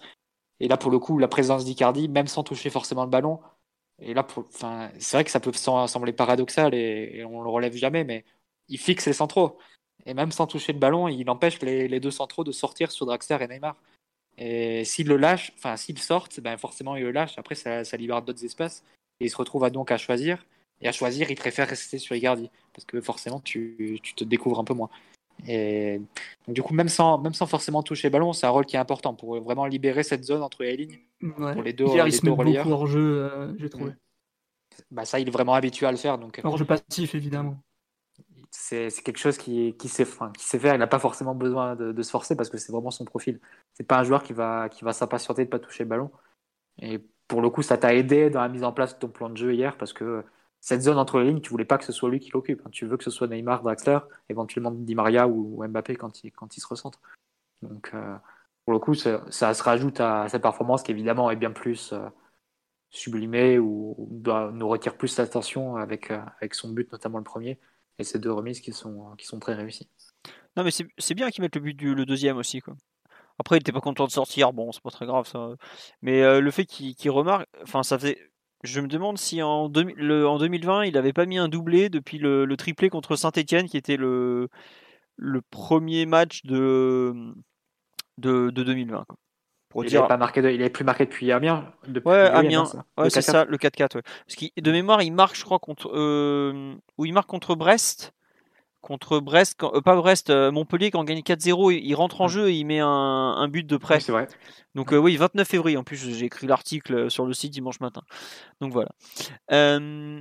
Euh, Attendez, j'avais vu une réaction. Oui, il a fêté ça par un petit barbecue ce soir, histoire de, de garder la forme. Euh, On ne se refait Il pas. était pas, il était pas seul au barbecue. Hein. Ah oui, bah non, il y a- comprendre que l'assado était encore une fois partagé. le, le clan sud-américain était réuni. Est-ce que Rico, Navas, tout le monde était là Ah ouais, par contre, ils ont pas fait Il- semblant. Il hein. faut saluer ces héros de- du barbecue qui euh, ne rendent pas les armes face aux températures automnales. Tout à fait. Quand pour Noël ils vont faire un barbecue, je peux vous dire qu'on saura que la Champions c'est pour nous cette année. Euh, non, sur le live on nous parle de, Kylian Mbappé. Bah oui, Mbappé il s'est un peu loupé devant le but, mais il fait deux, il lui file, il lui file quand même deux ballons de but. hein, donc euh, faut. Mbappé et Di Maria ont quand même servi euh, Icardi de façon assez propre hier contre le Havre. Mais le Havre, est-ce qu'on peut, euh, est-ce peut considérer ça comme, euh, comme un match euh, Ils n'avaient pas le droit de tacler, ils ont pris 9-0 en regardant. bon, c'est pas, c'est pas, c'est difficile à considérer. Si vous voulez, on, on parle pas de son penalty non plus en deux temps avec Neymar contre euh, comment c'est Beveren, c'est ça, Vasland Beveren, parce que c'est des matchs amicaux qui qui ressemblaient pas toujours à grand chose, quoi, malheureusement. Voilà. Euh, autre que Icardi, vous voulez. bah, Il y a une personne sur live qui nous demandait est-ce que c'est dans le top 15 ou top 10, top 15 les matchs de Neymar au PSG Oh, euh, je ne sais pas si vous voulez avoir un. À quel point vous le mettez haut, le, match de Neymar euh, Je sais pas, Omar, qu'est-ce que tu en penses, même si t'aimes pas ce genre de classement, si je me trompe pas? Euh, ouais, forcément, forcément très très haut, mais je, pense, je pense qu'il faut finir par ça. Et avant, avant qu'on oublie, parce que je sais que ça va durer très longtemps sur, euh, sur Neymar, moi je veux absolument qu'on salue euh, le, le nouvel euh, énorme match qu'a fait, qu'a fait Kipembe, Oui, tu as raison. qui, qui pour le coup passe un peu, un petit peu sous les radars, mais qui depuis le, enfin depuis la reprise signe quand même des matchs de très très haute facture en englobant la, petite dizaine de matchs euh, dont, parlait Mathieu. Euh, Kipembe est probablement le joueur défensif le plus fiable et le plus régulier de, l'effectif. Euh, Il y a, pas mal de... Enfin, je dis pas que beaucoup de doutes sont, levés, mais on a beaucoup parlé de sa, capacité de lecture, sa capacité de correction. Euh, hier, il en a fait deux en deuxième période où, où il sauve la mise de Marquinhos, qui sont, de, à mon sens, de très très haute facture. Euh, il a bien sûr gardé ben, tout, tout ce, tonus physique et, et cette électricité qu'il est capable de mettre sur le terrain. je crois qu'encore c'est le joueur qui, négocie probablement le, le plus de ballons en, et qui réussit le plus de passes. Donc techniquement très fiable, toujours beaucoup de, de, de, personnalité à la, à la relance. Ça, c'est ce qu'on ce qu'on aime voir chez lui. Et puis surtout, il dévore tout cru ses, ses adversaires directs. Donc, euh, Kipembe est vraiment, vraiment très, très impressionnant en, ce moment. J'espère qu'il n'a pas trop les, les adducteurs qui sifflent parce que quand je l'ai vu sortir un petit peu en, fin de match, c'était quelque chose bah, d'inquiétant parce qu'il a une prépa, une prépa un peu tronquée avec l'équipe nationale et tout ça. Mais vraiment, Kipembe joue à un niveau très, très, très, très, très, très haut en, ce moment et j'espère qu'il va, il va continuer très fort sa, sa progression. J'aime beaucoup, beaucoup, beaucoup ce qu'il fait. Ouais, euh, non, tu fais. C'est vrai que j'avais pas, tu, j'ai pas fait attention qu'il avait les adducteurs qui semblaient. Euh, c'est pas le, son genou qui est préservé? Je, je sais pas, mais. Ou sa cheville qui avait été touchée à Lens aussi, peut-être? Je sais pas, mais il, s'entraîne avec une genouillère depuis euh, sa blessure contre, contre Lens. Ouais, voilà, hein, c'est ce qui me semble. Qui, pour moi, il... enfin, quand le match est gagné, puis il faut relancer un peu Diallo parce qu'il a pas non plus. Ouais, ouais, c'est sûr, c'est sûr. Mais bon, je pense qu'il faut, il faut préserver Kipembe, c'est sûr, parce que bah, déjà, il est, il est énorme et physiquement, bah, son, jeu lui réclame beaucoup. Donc, on, peut, pour moi, on peut pas, on peut pas se permettre de le perdre parce que le, bon niveau technique de l'équipe aussi passe beaucoup par les pieds de Kipembe. Ça fait, c'est paradoxal de, de, de, dire ça et de l'entendre dans une équipe qui aligne Di Maria, Neymar, Mbappé, mais Kipembe, c'est un des joueurs les plus techniques de cette équipe, du moins dans la transmission, et c'est lui qui donne beaucoup de continuité à la relance et à, la possession défensive qu'on peut avoir à certains moments. Donc euh, c'est en ce sens, à mon, à mon humble avis, qu'il est, qu'il est important, voire euh, fondamental dans, dans, cette équipe, qu'il l'est devenu en tout cas. Mm. C'est clair qu'il a vraiment passé un cap depuis, depuis l'an dernier, où on se posait vraiment des questions sur après sa, sa saison. C'est plus Belgique. là, bah, il y a quand même un an, jour, enfin, jour pour jour, on faisait les débats qui me ou Diallo. Donc, euh, euh, c'est sûr qu'aujourd'hui, la, la, question se pose plus, plus vraiment dans ces termes. Mais euh, non, encore une très très bonne prestation. Évidemment, c'est vrai que sur un match comme hier, tu n'es pas forcément très sollicité. Et, mais bon, il faut quand même toujours annihiler les, les micro-situations qui peuvent se transformer en, en occasion ou en opportunité plus, plus franche de but. C'est ça, clair qu'il a, qu'il a très très bien fait. Il est vraiment sur une très bonne lancée maintenant depuis euh, globalement depuis l'ensemble de la saison dernière, mais je dirais peut-être encore plus fortement depuis cet été. Où, globalement, il y, a, il y, a, très très peu à lui reprocher. Hein, donc, euh, globalement, je pense que c'est il est, il est arrangé désormais dans la case des certitudes de l'équipe. Après, bon, tu n'es jamais à l'abri. Hein, il a aussi le style de jeu pour euh, qui peuvent le, mettre à la faute ou le pousser à l'erreur, mais je pense que c'est vraiment dans des proportions qui sont beaucoup plus négligeables qu'à une période et, qui le, le, séparent, on va dire, de, de, son, de ses remplaçants, entre guillemets, euh, en charnière centrale. On n'est pas sur un joueur qui, qui est dangereux ou qui, euh, ou qui inquiète. C'est plutôt un joueur qui, qui rassure et qui, et qui répare les coups. Et, rien que pour ça, c'est quand même une évolution qui est assez marquante hein, auprès, auprès de, de son jeu. Donc, euh, non, c'est évidemment à souligner, même, si, même sur un match banal entre guillemets comme hier où, l'adversaire tire, tire même pas dix fois, c'est évidemment à souligner.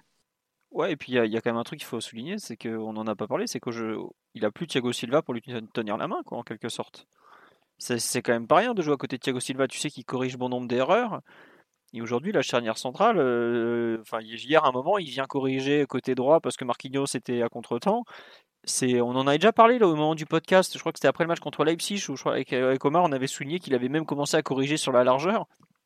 Et c'est vraiment le signe qu'il prend. Euh, avant, il était calé euh, axe gauche et il en bougeait pas trop à part pour aider un peu Bernat. Maintenant, il se retrouve à aller, aller corriger axe droit. Enfin, c'est fou, c'est que on disait la, succession de Thiago Silva, mais j'ai un peu envie de dire qu'aujourd'hui, le, successeur de Thiago Silva, il s'appelle déjà Kim Pembe et qu'aujourd'hui il faut trouver le, bon complément à Kimpembe quoi. C'est pas, c'est un peu, c'est, c'est, est-ce que ça sera Marquinhos On ne sait pas encore, il hein, faudra voir dans la durée. Mais aujourd'hui, ce qu'il faut trouver, c'est vraiment le, bon complément de Kimpembe. Et quand je vois est-ce que le PSG a pas forcément accéléré jusqu'au bout pour euh, pour Koulibaly, bon, il y a une question d'argent, mais Koulibaly c'est quand même une personne qui joue beaucoup axe gauche. Est-ce que le PSG s'est pas dit, bah, on va peut-être pas aller mettre un mec comme ça dans les pattes de Kimpembe parce que euh, parce que justement, euh, c'est pas c'est pas ce qu'il nous faut. Donc euh, bon, faut faudra voir dans la durée. PSG le PSG a clairement, est clairement sous l'option de, de donner du, de la continuité à cette charnière, je pense. Ouais, et je, Pour le pourquoi coup, de pas. hein. fixer la hiérarchie et après on verra l'an prochain hein, en fonction de, Oui. de ce qui se se sera passé durant la saison. Moi, honnêtement, tu dis, euh, tu dis euh, que cette charnière, enfin, tu avais l'impression de dire que, que cette charnière a besoin d'être rodée. C'est une charnière qui joue ensemble depuis 4 ans quand même.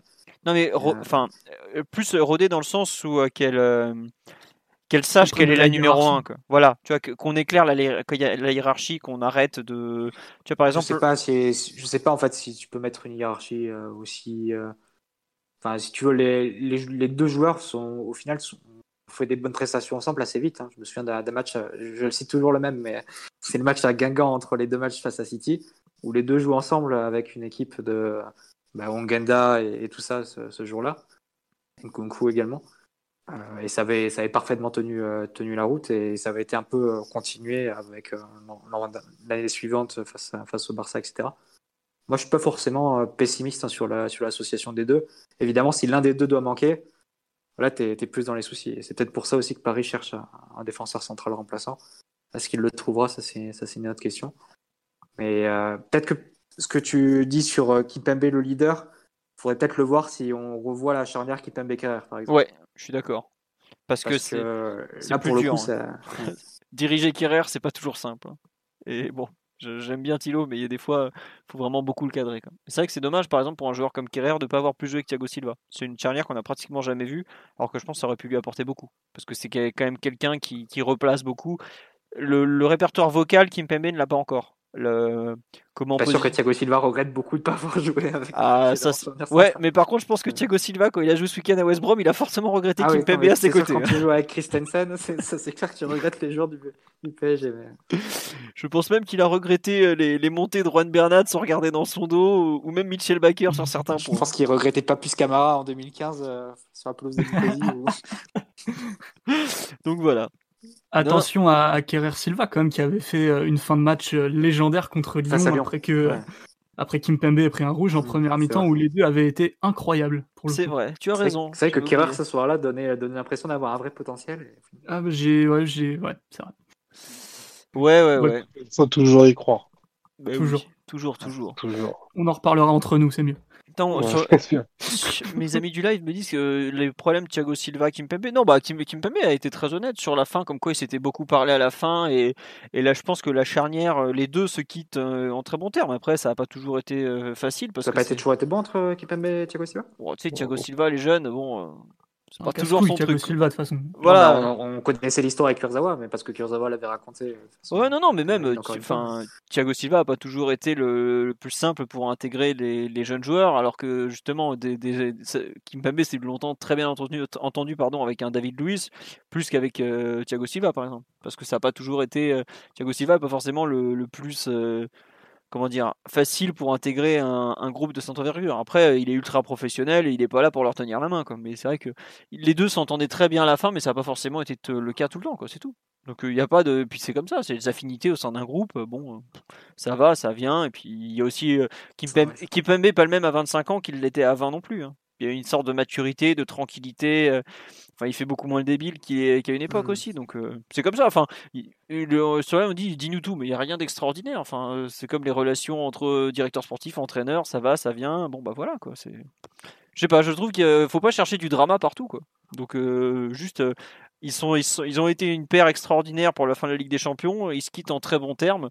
Ben voilà, je préfère garder cette image que les, les petites, euh, les petits accrochages ou autres qu'il y a pu y avoir euh, de, dans les années précédentes et, et tout ça quoi. Enfin, un truc tout bête, par exemple, pour regarder euh, Thiago Silva, Mamadou Sakho, en théorie, c'était censé être euh, la meilleure charnière, et finalement, euh, Silva avait quand même fait du lobby public pour Alex, par exemple. Bon, voilà, c'est c'est tout. c'est Ça arrive dans les, dans les clubs, dans les groupes, et il n'y a pas de. Enfin, je sais pas, parce que c'est un événement, quoi. Voilà. Sur Kimpembe, je pense qu'on a fait le tour.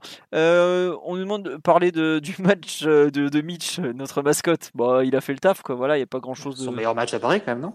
Ah, tu trouves que c'est son pas meilleur match à Paris ouais? Bah, je, trouve qu'il n'y a pas de, de points négatifs qui, qui ternissent vraiment sa prestation comme euh, la plupart de ses autres apparitions. D'accord. Ah oui, tu, tu es. Bah, après, je- Il y a un placement en fin de match. Je sais pas ce qu'il a voulu faire, je sais pas ce qui lui est passé par la tête, ou je sais pas si vous voyez de quelle action je parle. Il fait un truc, mais je fais, mais qu'est-ce qu'il a fait là? Qu'est-ce qu'il fait? Reviens à ta place, quoi. J'avais déjà, j'avais trouvé plus douteux par rapport à Nice, enfin face à Nice par exemple, où sa prestation a été saluée. Notamment, il avait un peu dansé face à Atal deux trois fois. Euh, là, j'ai trouvé assez sérieux, même techniquement propre, sans être évidemment euh, très responsabilisé ou quoi que ce soit. Tu dis que je, je, suis toujours autant flippé hein, en vue de la Ligue des Champions, hein, ça n'est pas la question, mais peut-être qu'en Ligue 1 ça peut ça peut passer après tout. Hein, si, même Neymar relayeur gauche ça passe dans ce, dans ce championnat. Backer pour le protéger derrière, ça peut, ça peut aussi passer.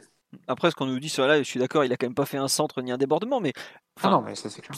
Enfin, c'était pas un match pour faire un centre ou un débordement, c'est pas ce qu'on lui demandait. Hein. C'est dommage qu'il soit pas un peu plus affûté au niveau des pieds d'un point de vue technique parce que défensivement, il a, enfin, il a quand même un gros avantage. Par... Déjà, il est grand et puis il a du coffre. Quoi. Il court. Hein. Dans une équipe qui globalement court pas beaucoup sans le ballon, lui, on peut pas lui reprocher ça. Il a de la taille, mais c'est vrai que défensi... euh, offensivement, pardon, il, il peut pas s'insérer dans les combinaisons comme Bernat le ferait. Quoi.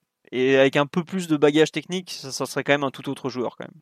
Mais après, quand tu vois que pour, euh, pour quel type de prestation on a pu louer Kurzawa l'an dernier, c'est vrai. C'est normal aussi d'avoir de, de, d'avoir une jauge pas très euh, ouais une jauge pas très haute pour euh, pour Baker hein, parce que on était vraiment à se réduire de, à se satisfaire de, de pas grand chose pour Kurzawa aussi l'an dernier. Et là, mine de rien, il y aura une vraie concurrence, c'est ça qui est assez assez, assez fou. Hein. Peut-être même Diallo qui peut s'insérer, mais a priori c'est pas encore le plan. Non, c'est vrai que je pense sur... que Mitch, euh, bien que ce soit pas très brillant, il a peut-être un côté un peu tout terrain qui, qui, peut être utile en Ligue 1, mine de rien, alors que Levin, c'est une Ferrari, tu le sors pas dans n'importe quel contexte. faut qu'il soit un peu en Cabossé, forme, alors, un, peu, un peu capable d'avoir du jus, de qu'il soit un tout petit peu pris en compte par le plan de jeu aussi, parce qu'il va pouvoir apporter beaucoup de largeur. Là, en ce moment, on n'a pas forcément besoin de beaucoup de largeur côté gauche. Si euh, tu as Mbappé et Neymar qui se rendent l'appareil pour animer le flanc gauche, normalement, tu n'as pas besoin d'un central très très large et très très profond pour, pour, pour t'aider. Donc, euh, bon, je pense que Mitch euh, peut faire pas mal de matchs de ce calibre, mine de rien, s'il n'est pas trop trop ciblé par les plans de jeu adverses. Que c'était le problème qu'il avait aussi. Euh, comme au PSG, tout le monde est très fort et que lui est un peu moins fort. Il était aussi pris, enfin, il, était, ciblé par les plans et, ça faisait qu'il avait peut-être un peu trop de situations à gérer pour ce que son niveau réel requiert malheureusement. Mais je pense que il peut s'en sortir, il n'y a pas de, pas de problème. La Ligue 1 permet de faire beaucoup de choses.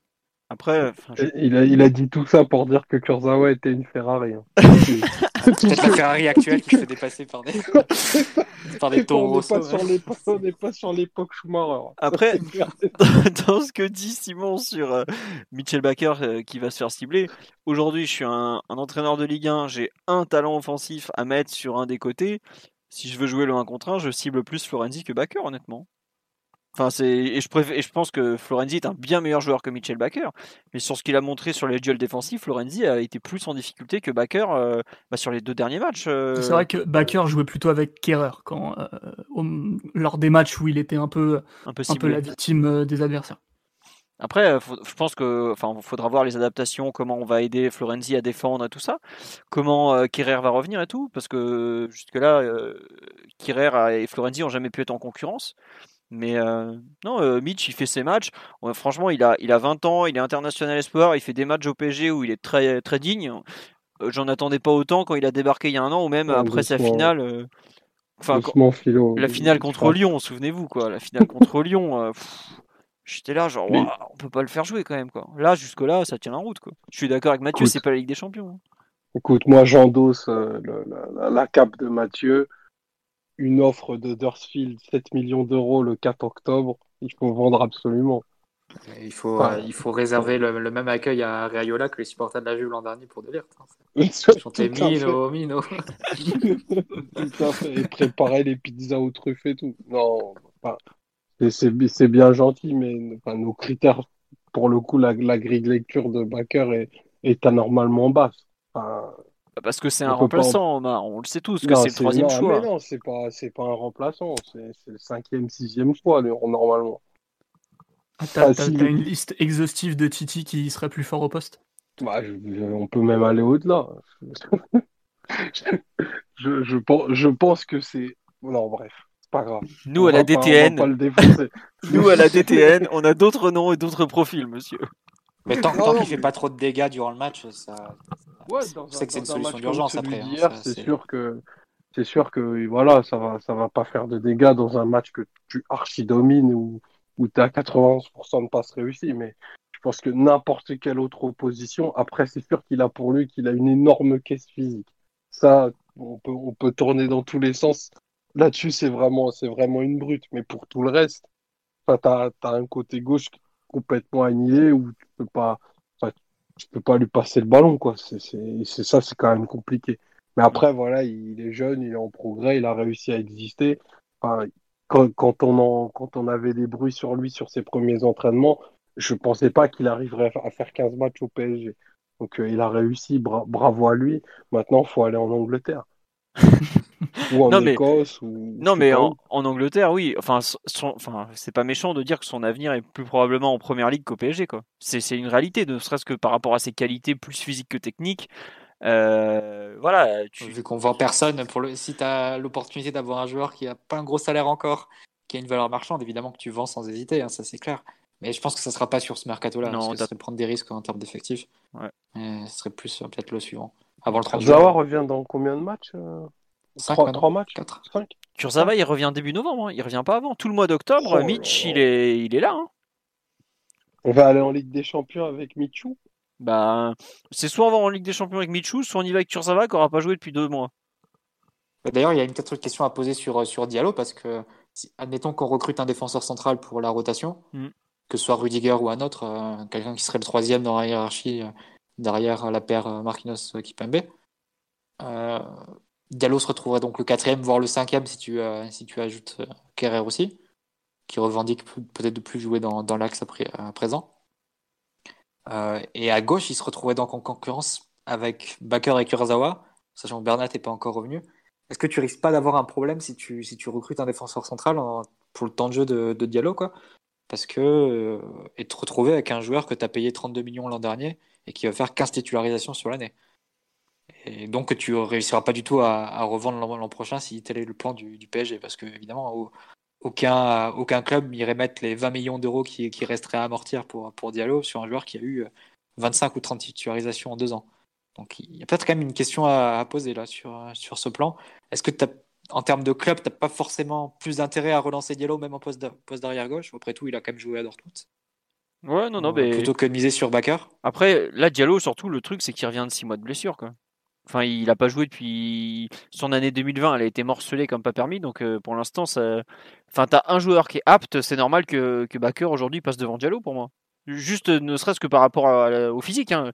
Évidemment que Diallo a peut-être des qualités en plus, mais euh, on le fait jouer un match, il est catastrophique, il se fait expulser. Donc, euh, au bout d'un moment, il y a aussi la réalité du terrain. Aujourd'hui, Diallo, il n'est pas en position de force pour passer devant, devant hein. Et je pense pourtant qu'il n'y a pas photo sur les qualités de, de joueurs de foot entre les deux. Mais c'est comme ça. Quoi.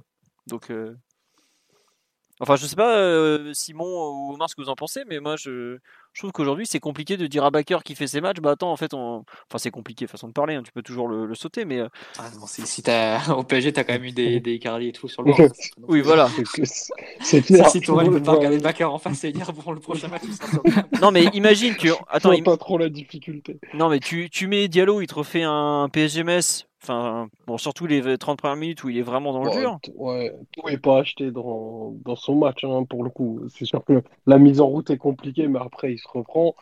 Et moi, là-dessus, je rejoins totalement Mathieu. Enfin, s'il y a un enjeu euh, de manière euh, très cynique, comme il le dit, je préfère tout, tenter pour relancer Diallo, qui peut être au moins euh, une solution de repli sur deux postes, plutôt que, que Bakker, qui là, je pense, est déjà à son plafond et pourra difficilement faire beaucoup mieux que ce qu'il a proposé hier. Enfin, il, y a un moment, on, enfin, on se prépare quand même à de la haute compétition. À voir. Non, mais c'est effectivement, Mathieu, tu as raison, c'est une des questions qui va se poser d'ici à la fin du mercato. Quoi. Bon. Après, euh, enfin, ce qui est cool, c'est que Bakker, au pire, on aura toujours une. euh, sachant qu'on risque de devoir vendre avant le 30 juin en catastrophe, euh, il, ça peut être un bon plan pour une revente euh, rapide. genre, bon, Mitch, on est désolé, mais Huddersfield, tu verras, c'est génial. Quoi. Brighton, pff, station balnéaire de ouf, faut y aller. Quoi. Bon, ça, ça risque de finir comme ça pour lui. Après, enfin, on- on- honnêtement, il, s- il- il nous surprend bien. On va voir jusqu'où il peut aller. Omar, visiblement, il le met pas bien haut, mais euh, moi, j'attends honnêtement, j'attends de voir parce que je pensais pas, euh, je pensais même pas qu'il ferait 10 matchs avec le PSG en équipe première. Et finalement, euh... 10 minutes en équipe première. Ouais, voilà quoi. Je, sachant qu'on avait supprimé la réserve, je me demandais bien. Je, je guettais en, en, janvier dernier les, les, news sur Google euh, néerlandais, néerlandais pour voir euh, s'il n'était pas annoncé à Nac Breda ou, à Volendam quoi. Donc euh, bon, finalement, il se retrouve à, à, jouer au PSG avec un temps de jeu non négligeable. Sur, euh, on nous dit c'est pas pire que Findus Dagba. Bah, vous connaissez les avis de Monsieur Martinelli concernant l'avenir de, de, ce pauvre Colin. Ouais, une vente obligatoire qui ne se fera pas. Non, mais là, je pense que s'il y a 300 000 euros de Châteauroux qui arrivent, Mathieu l'amène dans, sa, dans, sa, dans son automobile. Il va le Faut prendre payer en le vélo. prix de Bakayoko. Bon. Euh, Est-ce qu'il y a un autre joueur dont vous voulez parler sur le match? Bon, en fait, on a un peu parlé d'I Maria, on a parlé d'Icardi, on a parlé de Draxler pendant qu'on parlait du, du, du, truc. Vous voulez juste revenir un peu sur le match de, tiens, de, de Paredes ou de Neymar pour qu'on finisse un peu sur les individualités ou... Oui, non? Oui. Oui, ah bah oui, Simon. non, mais c'est vrai que Paredes, dans un rôle où tout seul devant la défense au PSG, on l'a pas souvent, pas si souvent vu que ça à l'aise, où il a plutôt fait des des bons matchs, je trouve, en double pivot, alors qu'il était quand même plutôt annoncé comme une sentinelle. Hier, il fait, il fait une bonne rencontre, défensivement, offensivement. Euh, non, il fait un bon match hier, globalement. Euh, il, il, fait un bon match et paradoxalement, j'ai trouvé que, pour le coup, euh, l'animation défensive de Reims, c'était pas très abouti, voire pas du tout. Mais quand même, euh, c'était lui le joueur encore le mieux ciblé, j'ai trouvé. Ou en tout cas, qui était le, plus réduit dans son influence, dans le sens où Paredes, on, on, sait, on sait ce qu'on attend de lui dans le sens où il va pouvoir trouver des passes que seul lui est capable de faire, va pouvoir vraiment claquer beaucoup de passes vers Neymar. Alors hier, il n'a pas beaucoup euh, pu le faire parce que pour le coup, c'était toujours euh, assez bien bouché face à lui. Mais il a fait plus un match et c'est curieux que, que, que ça soit à ce moment-là parce qu'il y a eu la rumeur Jorginho qui a apparu il y a quelques, quelques jours.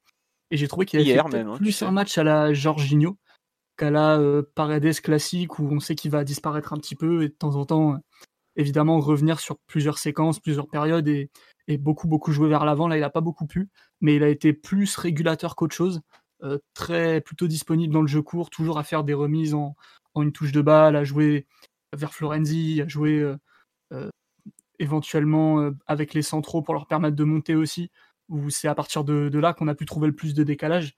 Alors évidemment, il y a eu quelques belles passes aussi, mais c'était plus dans un rôle de, régulateur, un peu, un peu dans un rôle plus équilibrant que qu'il a pu s'exprimer. Peut-être un peu contre Leipzig, c'était un peu pareil, mais là pour le coup, il avait vraiment pu activer Neymar beaucoup, beaucoup. Là, ça n'a pas été trop, trop le cas.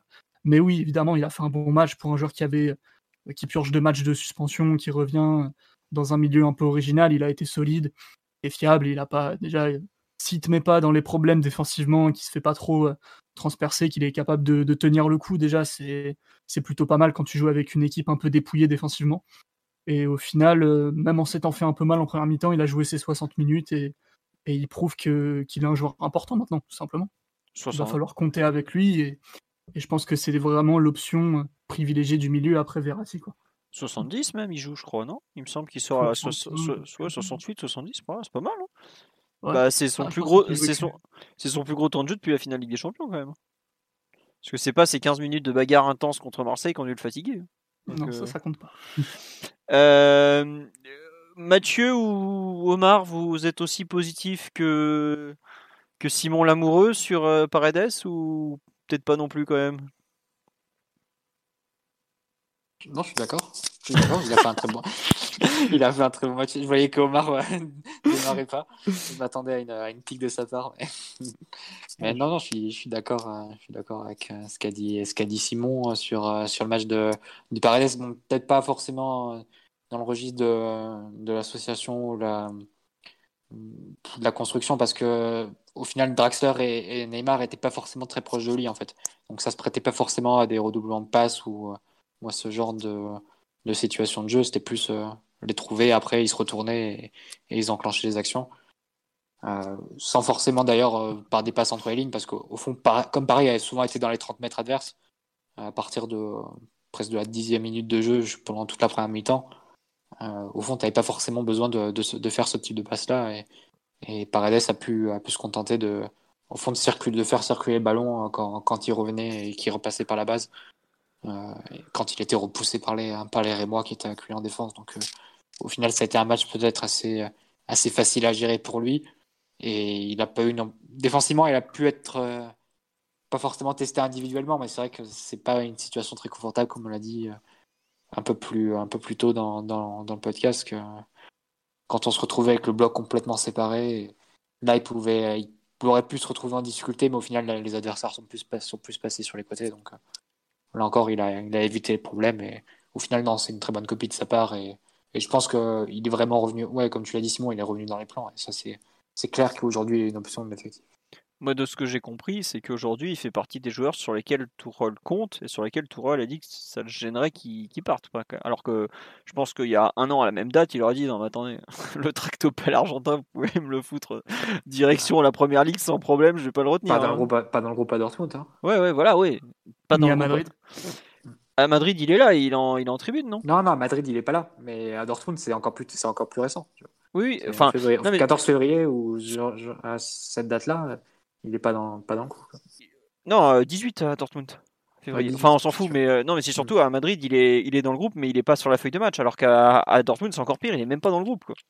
Il fait, il fait même pas le déplacement jusqu'à Dortmund. Hein. Bon, après, aller voir Dortmund, honnêtement, bon, c'est pas non plus la sortie du siècle, hein, mais bon. Donc. Euh, il était mieux à la maison. Ah, je te confirme. il y a des matchs où vaut mieux, vaut mieux pas participer. Hein. Celui-là, il en faisait partie. Euh, Omar, sur le match de, de, de Paredes, euh, toi qui as peut-être pas forcément le, même œil que. Les, yeux un peu plus clairs que certains, je dirais. J'ai vraiment beaucoup, beaucoup aimé ce qu'il a fait pendant les, les 35 premières minutes, où je croyais qu'il a donné beaucoup de liens euh, par des passes des bonnes, passes euh, directes et tout. Il a bien trouvé Di Maria. Di Maria, d'ailleurs, qui avait fait un lobby très important pour, euh, pour la titularisation de Paredes. Et on, sait que désormais, Paredes est le choix des hommes forts de l'effectif. Donc, ça, ça aide et ça lui donne euh, du crédit. du coup, moi, je, je, me suis posé, je me suis posé plusieurs questions. Bah, parce que sa deuxième mi-temps, pour le coup, est quand même beaucoup plus difficile et il y a une disparition physique qu'il faut quand même euh, noter parce que en effet la, la, mission la mission qui lui était assignée est très compliquée mais pour le coup il a complètement disparu et il n'a pas aidé à, réagréger l'équipe.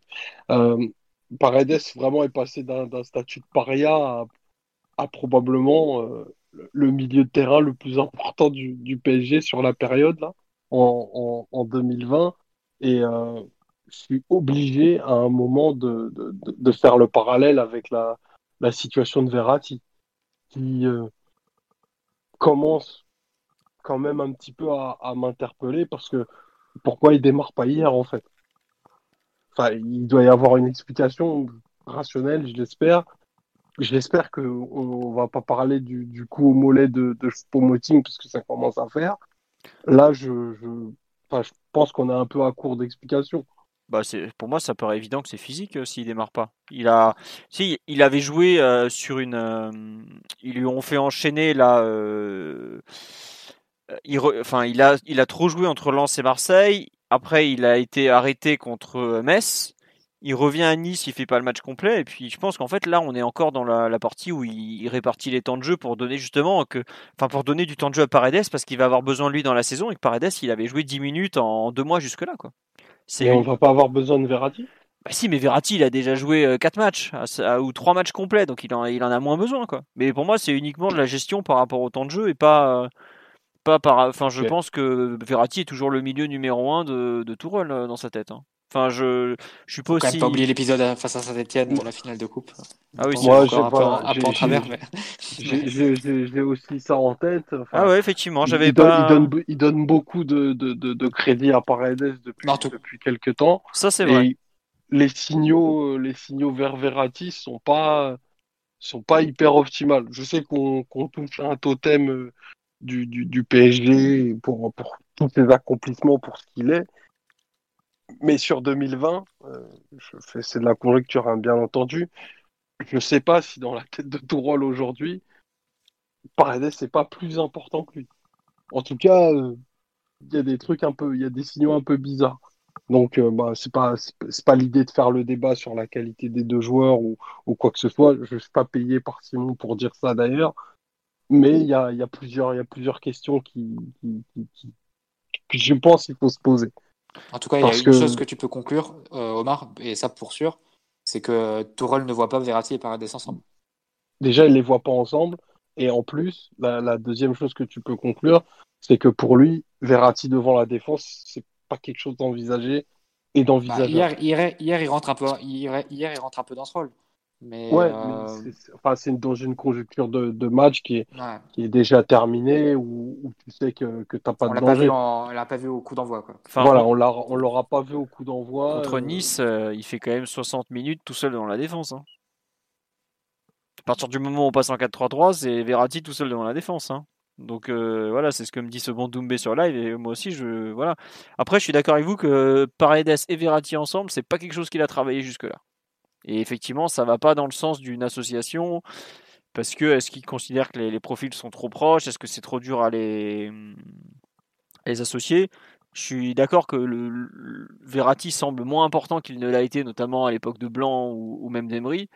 Mais je ne fais pas non plus. euh, je, vais attendre un peu de voir euh, quand il y aura tout le monde euh, sur un premier gros match européen qui, qui va être le remplaçant et le titulaire, par exemple. quoi. Ça sera surveillé en tout cas.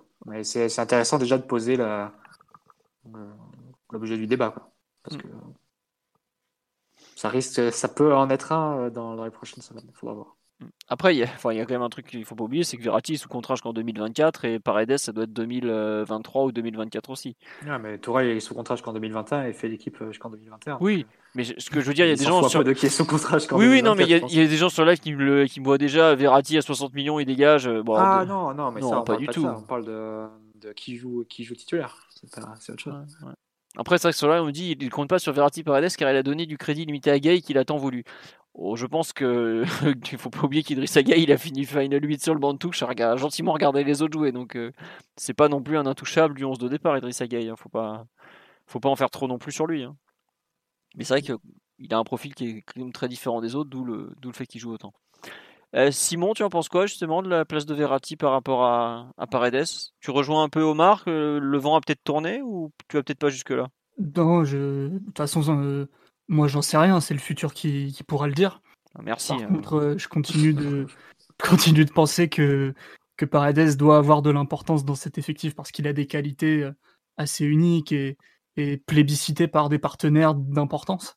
Quand Di Maria et Neymar euh, te veulent sur le terrain, en général, c'est que t'es pas n'importe qui. Après, euh, si on continue de, de penser en termes de double pivot et tout ça, je pense que Paredes resterait le, le premier remplaçant de Verratti pendant euh, un moment encore. D'accord.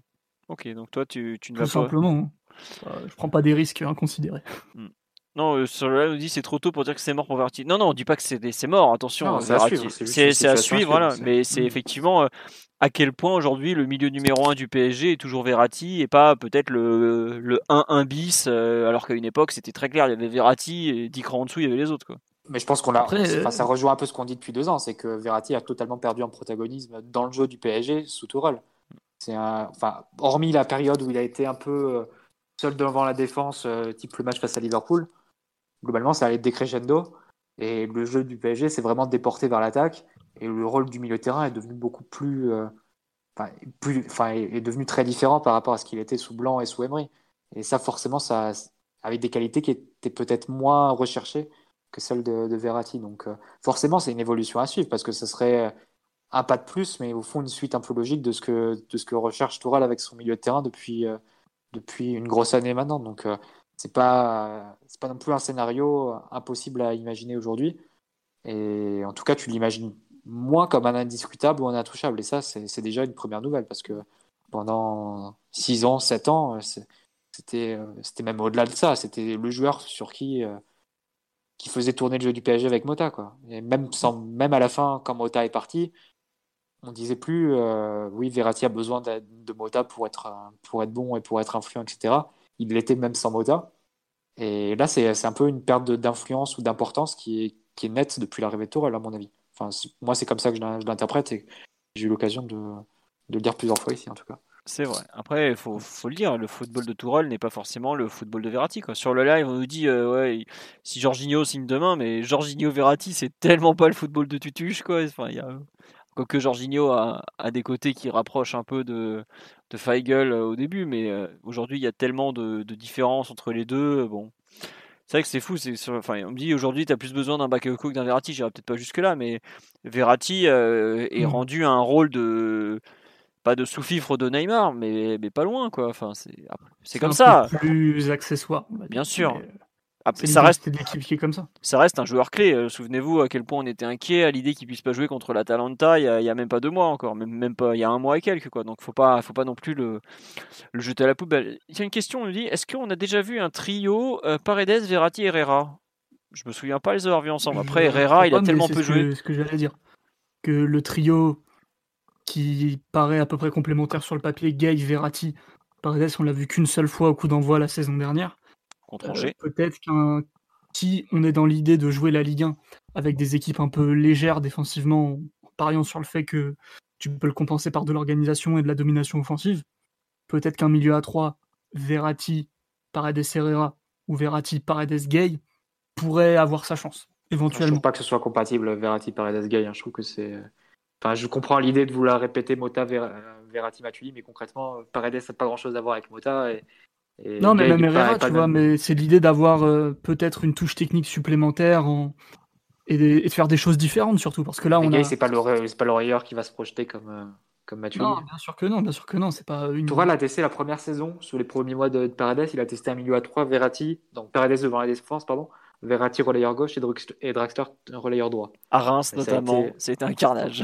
C'est vrai que c'était, euh, ça a rarement été euh, très probant. Ça, Euh, ça a envoyé Gianni Buffon à la retraite, hein, faut, faut le savoir.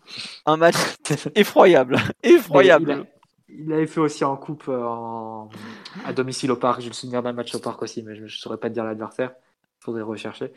Mais euh, le, il faut, en fait, faudra, faudra suivre un peu les prochaines semaines. Est-ce qu'il va relancer déjà la- l'association Paredes-Verratti Peu importe le schéma d'ailleurs, mais juste relancer, re- retester. Ou est-ce qu'il a vraiment mis ça de côté? Parce qu'au fond, Paredes se suffit un peu à lui-même. Il n'a pas besoin de.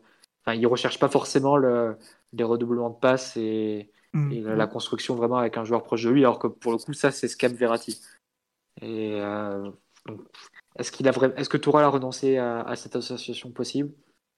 Faudra voir. Est-ce que ça, ça peut être l'un des tests des prochaines semaines? À la rigueur, j'aurais presque préféré voir un test en ce sens-là hier que Neymar relayeur gauche, dont tu sais que bon, t'auras pas forcément l'occasion de le, le revoir durant la saison. Ouais, mais c'était chouette de voir Neymar relayeur à gauche quand même. Ouais, ça, nous a, ça nous a permis de débattre pendant une heure de, des conclusions et de comment ça marchait. Au moins, c'était sympa, ça nous a fait la discussion. Mais non, mais c'est- sympa d'avoir des nouveautés, un peu de voir des joueurs Ah dans d'autres postes et tout. euh, on sait un peu l'an dernier, le 4K2, bon, on l'a vu dans tous les sens. Le 4-3, on l'a vu dans tous les sens. Là, il nous sort euh, Neymar relayeur gauche. euh, des- Ah, Regarde, on a fait, on- là on est quasiment à deux heures et on n'a presque pas parlé de mercato alors que tout le monde ne parle que de ça concernant le PSG actuellement. Donc, euh, Ouais, mais bon. il nous a rendu un bon service hier. Ah ben, euh, nous, on était très contents. On euh, préfère parler de ça. Ah bah complètement, on parlait du mercato où tout est démenti, puis reconfirmé, puis redémenti. C'est un truc, euh, c'est un exercice que tout le monde peut le faire euh, toutes les semaines ou presque. Là, euh, adulto relayeur, c'était. Non, euh, le match de Neymar, il, il est marrant hier, franchement. Il y a... Alors, je sais pas si vous avez remarqué, mais je trouve que techniquement, il a, il a plus de déchets sur des gestes simples qu'avant. Est-ce que c'est le. Comment dire L'adaptation aux chaussures le Puma? Non, mais je te jure, hier j'étais là, c'est bizarre quand même. Avant, il y a genre des contrôles ratés. Je suis, avant, il ratait pas ça quand même, merde. Non, non, mais euh, plus sérieusement, le, Ouais, c'est les Pumas. hein. c'est, je sais pas si c'est les Pumas, je sais plus comment elles s'appellent, les Puma King qui sont euh, pas Oh, encore totalement. Père hein, d'exception. Voilà, Dignité absolue. exactement. Mais non, plus sérieusement, euh, ah, ce qui fait. C'est le père de Maradona, non? Bien sûr, c'est Tout à paire- fait. Et de Cruyff. Voilà, autant dire que bon. Tu les mets à Baker, c'est Roberto Carlos. hein. Le- c'est, le seul problème. non, mais puis euh, voilà, pour être un peu plus sérieux, euh, vraiment le, le slalom euh, là quand il s'appât juste à côté, c'est il y a tellement de le fameux but de Ronaldinho, c'est tellement Ouais. ça. Ah, J'aurais aimé Ah, qu'il aille au fond. mieux, je crois. Ah ouais, il est encore mieux. Bah, il n'y a pas le, y a pas le 1-2 avec euh, Jérôme Leroy, il n'y a pas Potillon au départ de l'action, donc euh, c'est sûr que c'est pas tout à fait le même monde. Il n'y a pas le. C'est mieux du coup. Ah non, euh, une 2 avec Jérôme Leroy, ça te met dans un monde parallèle déjà quoi. Jérôme la bagarre et tout, non, c'est autre chose. Non, et puis, euh, enfin, j'aurais trop aimé que l'action finisse au fond parce que euh, depuis qu'il est arrivé au ouais, mais je Pour trouve l'histoire que de France. non, mais tu vois, depuis qu'il est arrivé, il a mis des buts, hein, il a mis, euh, je dirais deux buts vraiment euh, très marquants. Il y a le retourné contre Strasbourg là, et le, le but lors de son premier match contre euh, contre Toulouse. Contre Toulouse. Voilà. Premier match au parc. Mais je trouve que euh, il a pas de, il a pas eu de but assez, euh, il a pas de but qui reste dans l'imaginaire collectif en fait un peu. Et celui-là, Le but pour la postérité. Quoi. voilà exactement. Celui-là, tu, tu vas au fond, tu fais, Ouah, c'est quoi ce but quoi? C'est quelque chose quand même ce qu'il fait quoi. Parce qu'il y a un moment, on pense vraiment qu'il est enfermé, il ressort et tout. Et j'aurais aimé qu'il le marque. euh, on met le but contre Lille. Ouais, il met un très joli but contre Lille, mais c'est pas un but. euh, par exemple, là, quand j'ai lu, j'ai eu besoin d'une demi seconde pour reconnecter. Là, tu dis ouais, le, but de Neymar à Reims, tu aurais aimé que ce soit ce but qu'il aille au fond avec euh, même un petit poteau rentrant à la fin bien propre et tout. Et c'est vraiment, j'ai été triste pour lui parce qu'il manquait vraiment ça pour pour pour euh, bah, c'est un peu la cerise sur le gâteau de son match parce qu'il nous a quand même fait des trucs euh, l'extérieur pour euh, pour Sarabia en fin de match il est encore incroyable la vision du jeu le- la présence il s'est pas énervé comme on me l'a souligné sur la live il s'est pas énervé bon un petit peu un moment parce que c'est quand même Paredes qui lui a dit de se calmer quoi. alors ça c'était encore un... ça ça arrive qu'au PSG ça bref un Argentin qui dit à un Brésilien de se calmer alors que l'Argentin est un danger public sur le terrain ça mais ça arrive que chez nous ça Paredes, c'est c'est- Paredes, c'est visiblement Il a grandi, fait, euh, il a grandi. Ouais, Paredes a dû recevoir quelques remontrances de la part du club, je pense, pour tenir les propos qu'il a tenus euh, ce week-end euh, dans une émission argentine. Euh, ouais, c'est possible, mais bref, non, en tout cas, ouais, le match de Neymar, grand plaisir et juste un petit regret, c'est c'est ce but qui va pas au fond parce que c'est c'est vraiment tout ce qu'on aime dans, dans Neymar le dribbleur. quoi. Euh, La provocation, l'im- l'impossible qui devient possible, les feintes, le fait de se faufiler comme ça dans des petits espaces, vraiment, c'était c'était une très très très très belle action qui aurait mérité une meilleure fin. quoi. En tout cas, il, Le plus, il le, a le régalé. plus quoi. beau presque but de l'RQSI. Il y a un peu de ça. oui, je Lucas, chasse, le je chasse Lucas. Je sais, et son slalom géant euh, contré par Rod Fanny pour notre plus grand plaisir. Non, non, Ne- Neymar, c'est vraiment. Cette action, c'est vraiment un truc exceptionnel. Euh, athlétiquement, footballistiquement, je vais parler encore de quelque chose que j'aime beaucoup, mais. J'ai écrit La 110 fréquence- pages, c'est ça? Ouais, c'est ça. La, la fréquence des appuis à ce moment-là du match, c'est, c'est exceptionnel. Pourquoi, pourquoi c'est exceptionnel? Parce que bah, généralement, plus tu es proche d'une, fin de période, plus la qualité de la fréquence baisse. Et euh, tu compenses par euh, de l'amplitude et ce genre de choses-là. Mais en fait, Neymar, il arrive à accélérer plus fort à ce moment-là, d'avoir une, chaîne d'appui qui est vraiment parfaite. Je pense que c'est une action qui, plaît autant à, à, à Reynald Benwex qu'à Renaud Longuet. Tellement athlétiquement et footballistiquement, c'est parfait. C'était c'était le point Claude Dussault de, de Omar. INF Clairefontaine. Non, mais Renaud Non, mais Longuèvre, là, je, je sais pas d'où il est sorti, quoi. Franchement, j'espère que vous étiez tous debout à ce moment-là, en train d'applaudir et d'encourager euh, Jean-Charles Trois balles. Je n'étais pas debout, mais j'étais, j'étais, oh, oh, oh, et finalement à, à côté, quoi. C'est, c'est Ouais. dommage qu'il rate le plus simple, la frappe, alors qu'il a réussi, comme tu Ah, dis, elle est dure, elle est dure. Elle est dure, Félo. Elle est super La dure. vitesse réelle, elle est dure. Oui, oui, Ah, non, mais Le ralenti bien. te fait croire que je. ouais. bien sûr, mais quand, enfin, tu vois, quand, quand tu vois d'où il part, quand tu vois ce qu'il réalise juste avant, tu dis, bon, il a plus qu'à conclure. Pour lui, c'est pas le plus dur. Et en fait, bah si, c'est peut-être le plus dur justement, quoi. Donc. Bah, euh, à la fin de l'action, t'es cuite en plus. donc, Oui, euh, en plus. Non, mais c'est vrai qu'on me rappelle qu'il avait fait une action extraordinaire aussi contre euh, Dijon. Il avait marqué un but exceptionnel. Mais c'est vrai que ce but-là, il a été complètement oublié. Là, je, il part de plus loin. Il y a plus de, il y a plus d'espace aussi peut-être. euh, bon. Non, vraiment. euh, hier, euh, je sais pas. euh, bah, Simon et Mathieu, je vous laisse en parler de, de son match ou de cette action qui, qui valait presque un but, quoi. Mais... bah, il nous a rendu heureux hier, Neymar. C'est ça. hein. C'est un joueur qui, qui est capable de choses tellement extraordinaires et au-delà de, de son rush solo, je trouve que c'est un match où, où il y a tellement de choses à, à décortiquer qui sont incroyables. Je crois qu'au bout de 10 ou 15 minutes de jeu, déjà, il envoie une transversale de 50 mètres du pied gauche, alors qu'il a, il est pas obligé. Une ouverture, une ouverture. Ouais, l'ouverture. Une ouverture très longue, aérienne pour Di Maria, je crois, ou Draxler, Mm. côté droit, et il utilise le pied gauche. Pourquoi? Mm. Eh ben, C'est pour nous rendre heureux, tout simplement. C'est incroyable ce qu'il a fait hier. Euh, pareil, le, le dribble en mouvement chaloupé où, ça repasse derrière la, la jambe d'appui et il met tout le monde euh, dans le vent. Alors certes, il perd le ballon à la fin, mais ça, c'est des gestes euh, que tu vois pas sur des terrains de foot à 11. Et c'est c'est absolument extraordinaire. Et même à la fin, là, sur l'occasion de Mbappé, l'extérieur du pied qu'il envoie, est absolument incroyable, surtout à ce moment-là du match. La passe est très très profonde. mais c'est des trucs que c'est un match que seul lui peut faire, et peu importe le poste d'ailleurs. Peut-être qu'il aurait fait un match aussi génial en jouant un petit peu plus haut, en jouant ailier, mais le fait qu'il juste de lui donner le ballon dans des matchs comme ça où il va avoir un tout petit peu d'espace, où il en plus euh, pour le coup, Reims l'a pas forcément trop, trop chatouillé les chevilles, il s'est pas fait charcuter, il s'est pas fait, euh, il s'est enfin, il s'est pas fait attaquer dans le dos euh, un peu de manière très lâche et très brutale. C'est, ça a donné lieu à des scènes de football extraordinaires et je pense qu'il faut le remercier pour ça. Et, je le redis, de 122 millions, c'est pas assez. Le seul regret, encore une fois, c'est que c'est un match qui a été vu par 315 personnes qui ont téléfoot en France. Téléfoot avec des bugs. Oh, diffusé sur BT1 en Angleterre, donc euh, ça va. Ça, donc euh, ils l'ont pas regardé, quoi. Autant dire. Ah, s'il y a Neymar, peut-être qu'il clique. Non, je suis pas sûr qu'il y ait grand monde qui regardait un Reims PSG un dimanche soir en Angleterre. Non, mais c'est vrai que ça c'est vrai que là où t'as pas de chance, c'est que ça tombe en même temps que Juve Roma et, le premier match du Barça, du Barça Villarreal. Et en termes de visibilité, c'est pas top. Mais même visibilité nationale, c'est même dégueulasse. Donc euh, c'est comme ça. Le, hein. le drame de Neymar. Après, ouais, c'est le drame, oui et non, parce que euh, aujourd'hui, l'action, j'ai quand même vu beaucoup tourner sur les réseaux sociaux. Euh, tu la vois, enfin, je crois que, enfin, elle était sur sur Globo, je l'ai vu sur ESPN. Euh, enfin, elle a fait le tour de la planète quand même l'action. Puis elle est tellement extraordinaire que bon, c'est dommage qu'il aille pas au fond, c'est sûr. Et puis il est en concurrence avec l'incroyable Ansu Fati, mais bon, il est pas, il est pas oublié non plus quoi. Faut, faut pas, faut pas se flageller de trop. Il y a beaucoup de monde qui l'a vu cette action. Euh, vous voulez rajouter quelque chose sur Neymar ou on passe au, au mercato ou même sur un joueur en particulier? Parce qu'on a un peu fait le tour, mais euh... allez. Mmh, Mbappé pour finir? Ah oui, oui, effectivement, j'ai complètement. On en a presque pas parlé. Bah, vas-y, je te laisse euh, évoquer euh, Kylian. Bah, j'ai trouvé qu'il avait fait un match utile, mais pas seulement pour les, les, deux occasions.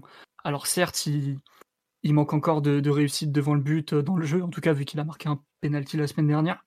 Mais dans l'ensemble, j'ai trouvé que quand même, il, s'était mis au diapason et qu'il avait bien rempli son rôle euh, selon ce que l'équipe, euh, ce dont l'équipe avait besoin.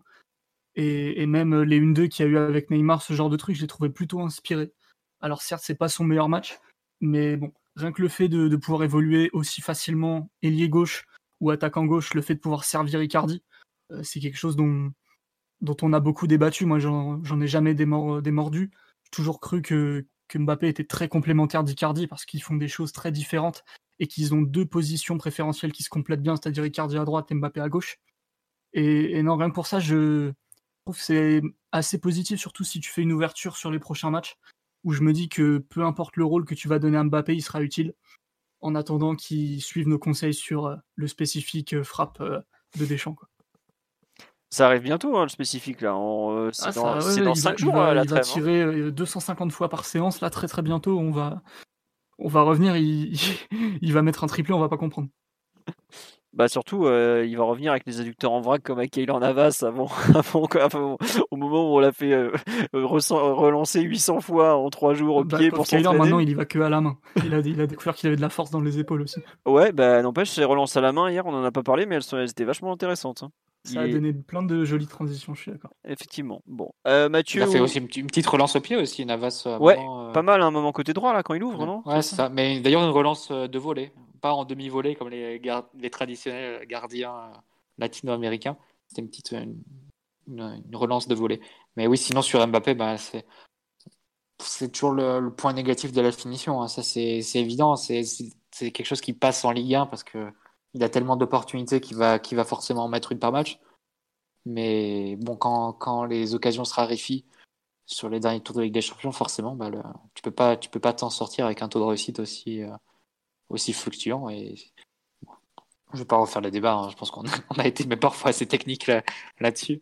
mais c'est évident qu'il y, a une énorme marge de progression et, il va devoir travailler dessus. Non, mais oui, euh, pour ceux qui veulent écouter le débat sur le réalisme de Mbappé, c'est notamment après, la, après la finale euh, perdue contre le Bayern. Ça doit être au bout d'une heure et demie de, podcast ou une heure et dix. Où, Omar nous fait un cours de, de, précision des surfaces du pied. enfin, il nous très très très précis euh, pour savoir pourquoi Mbappé euh, ne met que 40 buts par saison alors qu'il pourrait en mettre 70 en, gros quoi. Voilà. Euh, tu, vois pour élargir le, débat, promis, je, fais court. C'est un problème qui est très très ciblé à Mbappé, mais en fait qui est très très global des attaquants. Parce que si tu regardes, en fait le ratio frappe, frappe cadrée et but, c'est anormalement bas, euh, même pour les attaquants de, de, très grande qualité. Et au final, ça peut avoir des conséquences énormes et désastreuses sur une saison. Tu parles en général ou sur le, début de saison là? Non, en, en, général. En ah général. Si tu mets ça en proportion par rapport à, un gardien de but, qui pour le coup, lui, a une rétine spécifique, il va te faire, allez, les très bons, ils en font, allez, une à deux par saison, des erreurs euh, qui te coûtent très très cher. Mais un attaquant, tel qu'il soit, quel que soit son niveau, hein, tu peux avoir facile 4, 5, 6 moments dans la saison où en fait ben, ce, ce manque de spécifique va te coûter très cher. Et là, du coup, Mbappé, depuis deux mois, tout le monde ne parle que de, de, ce, de ce pied ouvert face à Neuer ou l'occasion qui, qui rate hier. Parce que bah, justement, le, il y a, y a, plein de choses pour les, pour les joueurs typiques et notamment pour les attaquants qui sont totalement abandonnés et où les erreurs flagrantes ne, ne pardonnent pas. Donc Mais tu sais que même la première occasion, quand il est lancé, euh, quand Neymar le met un peu le décale, j'avais, ça m'a, ça m'a fait penser à un flash de, de, Cristiano Ronaldo époque Mourinho au Real, où c'est Özil qui est dans la position de, de, Neymar. de Neymar, pardon. Il le décale, mais sauf que Ronaldo fait l'appel un peu plus extérieur du coup, il se sépare un peu plus de son défenseur. Et ensuite, il enchaîne avec une frappe pied gauche, mais pas une frappe plat du pied comme ça, premier poteau comme hier, mais une frappe pied gauche tendue, fil opposé. Et côté opposé, fil opposé. Et ça va, et ça va dans les filets, ça fait but. Et c'est une frappe beaucoup plus sèche, coup de pied, et pas du tout une frappe, euh, une frappe euh, comme ça, euh, plat du pied directement sur le gardien. Mais au préalable, il avait fait, l'appel un peu plus extérieur pour séparer du défenseur et se permettre cet angle-là. Et là, tu es obligé de, faire forcément le parallèle parce que comme tu l'as fait sur le, sur le but, euh, sur l'occasion qu'il rate face à Neuer, où forcément ça rappelait le but de Ronaldo face à la Juve en, en finale trois ans avant. Comme ça, tu as des flashs où tu te dis que le meilleur finisseur au monde ou celui qui a été le meilleur finisseur au monde, bah, il mettait but dans des situations qui, qui te paraissent difficiles pour d'autres joueurs, mais au fond, euh, avec lui, ça faisait but. Quoi. Et Mbappé, ça, ça montre un peu toute la marche qu'il a et, et tous les progrès qu'il qui doit encore réaliser à ce niveau-là. Ouais, bah. c'est sûr. Même sur, des, même sur des actions moins, moins évidentes et moins faciles que le, que le plat du pied qu'il a en deuxième période. Après, on est quand même sur une génération d'avant-centre où ils marquent beaucoup grâce au volume euh, d'occasions qu'ils ont. Hein. Faut, c'est pas un mec comme euh, Lewandowski qui est quand même une des références actuelles. Il, il, en, il a quand même pas un taux de, il a un, un, bon, voire un très bon taux de conversion, mais il n'a pas non plus un taux de conversion euh, hors norme par rapport à la qualité des, Enfin, il rate régulièrement des occasions, tu te demandes comment il a fait pour les rater. Euh. Et même un ah, bah Cavani, il a, euh, qui, a, mis 400 buts dans sa carrière, il a raté des, dizaines et des dizaines d'occasions aussi. Je trouve que c'est une génération d'attaquants qui s'ancrent plus qu'auparavant, mais qui peut-être, euh, parce qu'ils sont moins lucides devant le but, parce que justement, ce que disait Omar, il y a moins de moins de spécifiques sur, sur, sur le, le, travail devant le but, sont, sont peut-être un peu moins un peu moins forts à ce niveau-là. Quoi.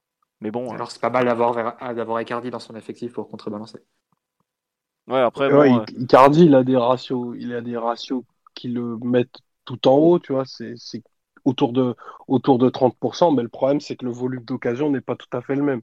Et tu sais que fatalement, dans les matchs, euh, bah, dans les matchs de plus grand niveau, hmm. bah, les occasions sont moindres. Donc, c'est ce qui peut engendrer une totale disparition, disparition pour lui. Après, sans être caricatural, ce qu'on dit pour Mbappé, c'est pas uniquement de faire du spécifique et de dire euh, je vais, je vais frapper 50 ballons à la fin de la séance.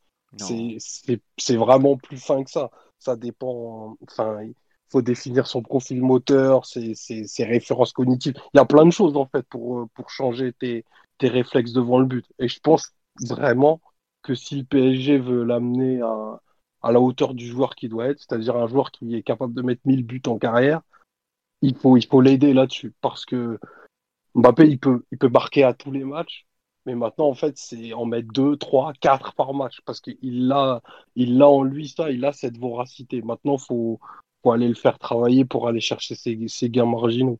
Bon après c'est nous, on est derrière notre casque, c'est très facile à dire, mais Applique-toi ça commence à devenir redondant, quoi.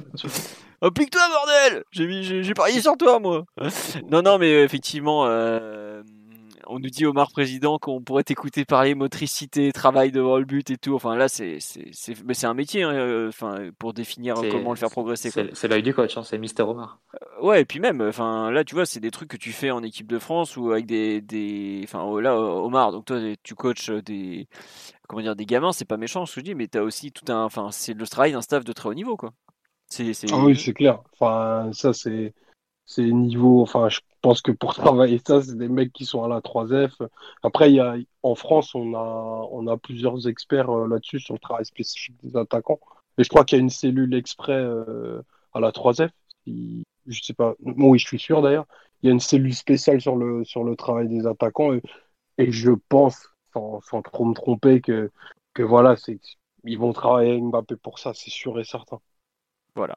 Bon, bah vous saurez donc dans, trois, dans trois mois, killer absolu. Omar vous fera le compte rendu de comment ils ont fait travailler Mbappé. Euh, bon, on a fait le tour, je pense, largement sur ce Reims PG, parce qu'on en est déjà à plus de deux heures de, podcast. Euh, on va attaquer la partie mercato. On avait, la semaine dernière, on avait parlé de Dele Ali, de mémoire. Hein. Je me souviens plus, parce qu'on a parlé tellement de noms depuis le début du mercato. Euh, on a parlé, donc la, piste est revenue cette semaine. Mais bon, euh, Omar, tu voulais défendre Dele Ali par rapport à ce qu'a dit l'enfant terrible ou pas?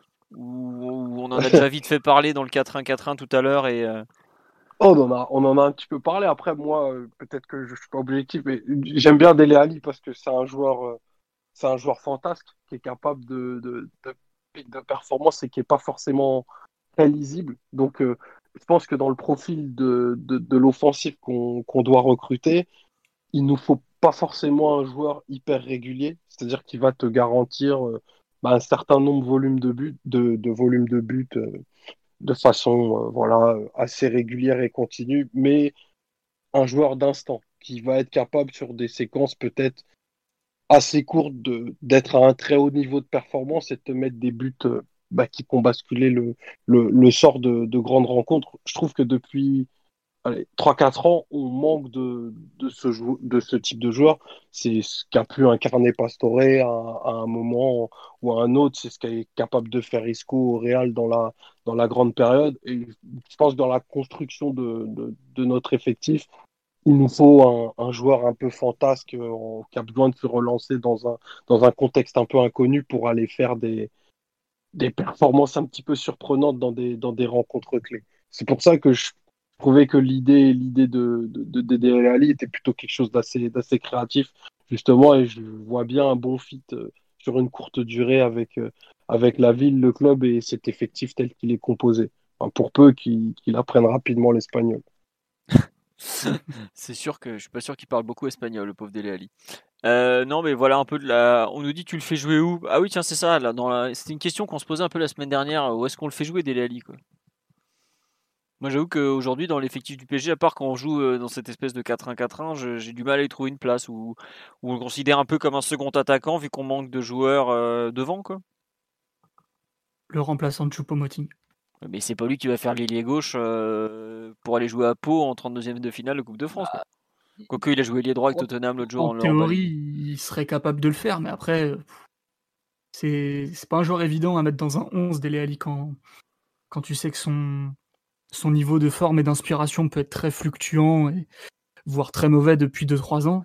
C'est quand même. Euh, c'est pas un joueur facile, Dele Il faut quand même. Euh, à mon avis, son meilleur poste, c'est deuxième attaquant dans un 4-4-2, ce genre de truc. Ou relayeur très très vertical dans un, dans un 4-3-3, mais ce qui revient exactement au même du coup. Euh, sinon, c'est pas. C'est un joueur qui a de la polyvalence parce qu'il a de la neutralité, quoi. Que peu importe le poste où tu vas le mettre, globalement, si tu lui demandes de se projeter dans la surface, il va le faire. Avec le ballon, euh, s'il cause pas de dégâts, c'est déjà bien. C'est quand même quelqu'un qui, lorsque l'espace se resserre, lorsqu'il doit trouver un peu des solutions euh, face à des blocs bas, un peu face au jeu et tout, il peut avoir du mal. Euh, c'est ouais, là, s'il vient au PSG, c'est bien malin et celui qui pourrait nous dire quel serait son vrai rôle, à part euh, remplaçant d'Icardi, quoi. Ou complément de, de Draxler dans un rôle un peu, un peu vertical comme ça. Mais bon.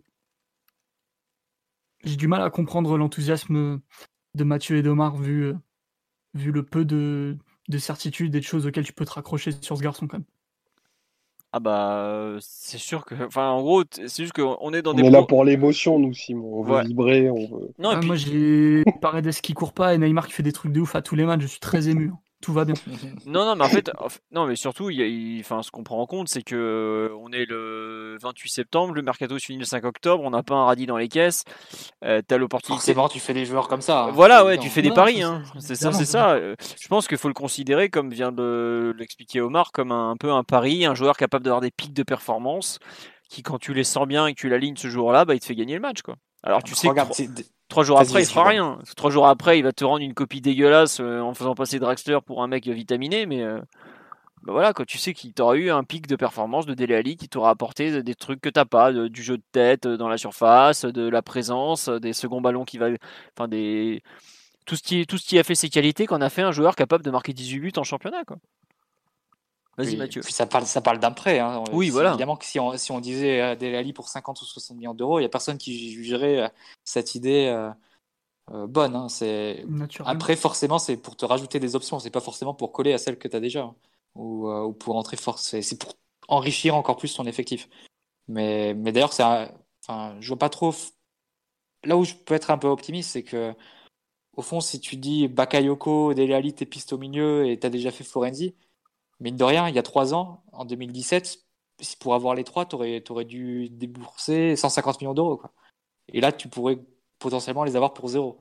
Donc juste le prix des. Juste indemnité de frais. Donc quelque part, ça, ça coûte rien d'e- d'essayer. Hein. C'est pas des joueurs qui ont perdu complètement leur qualité.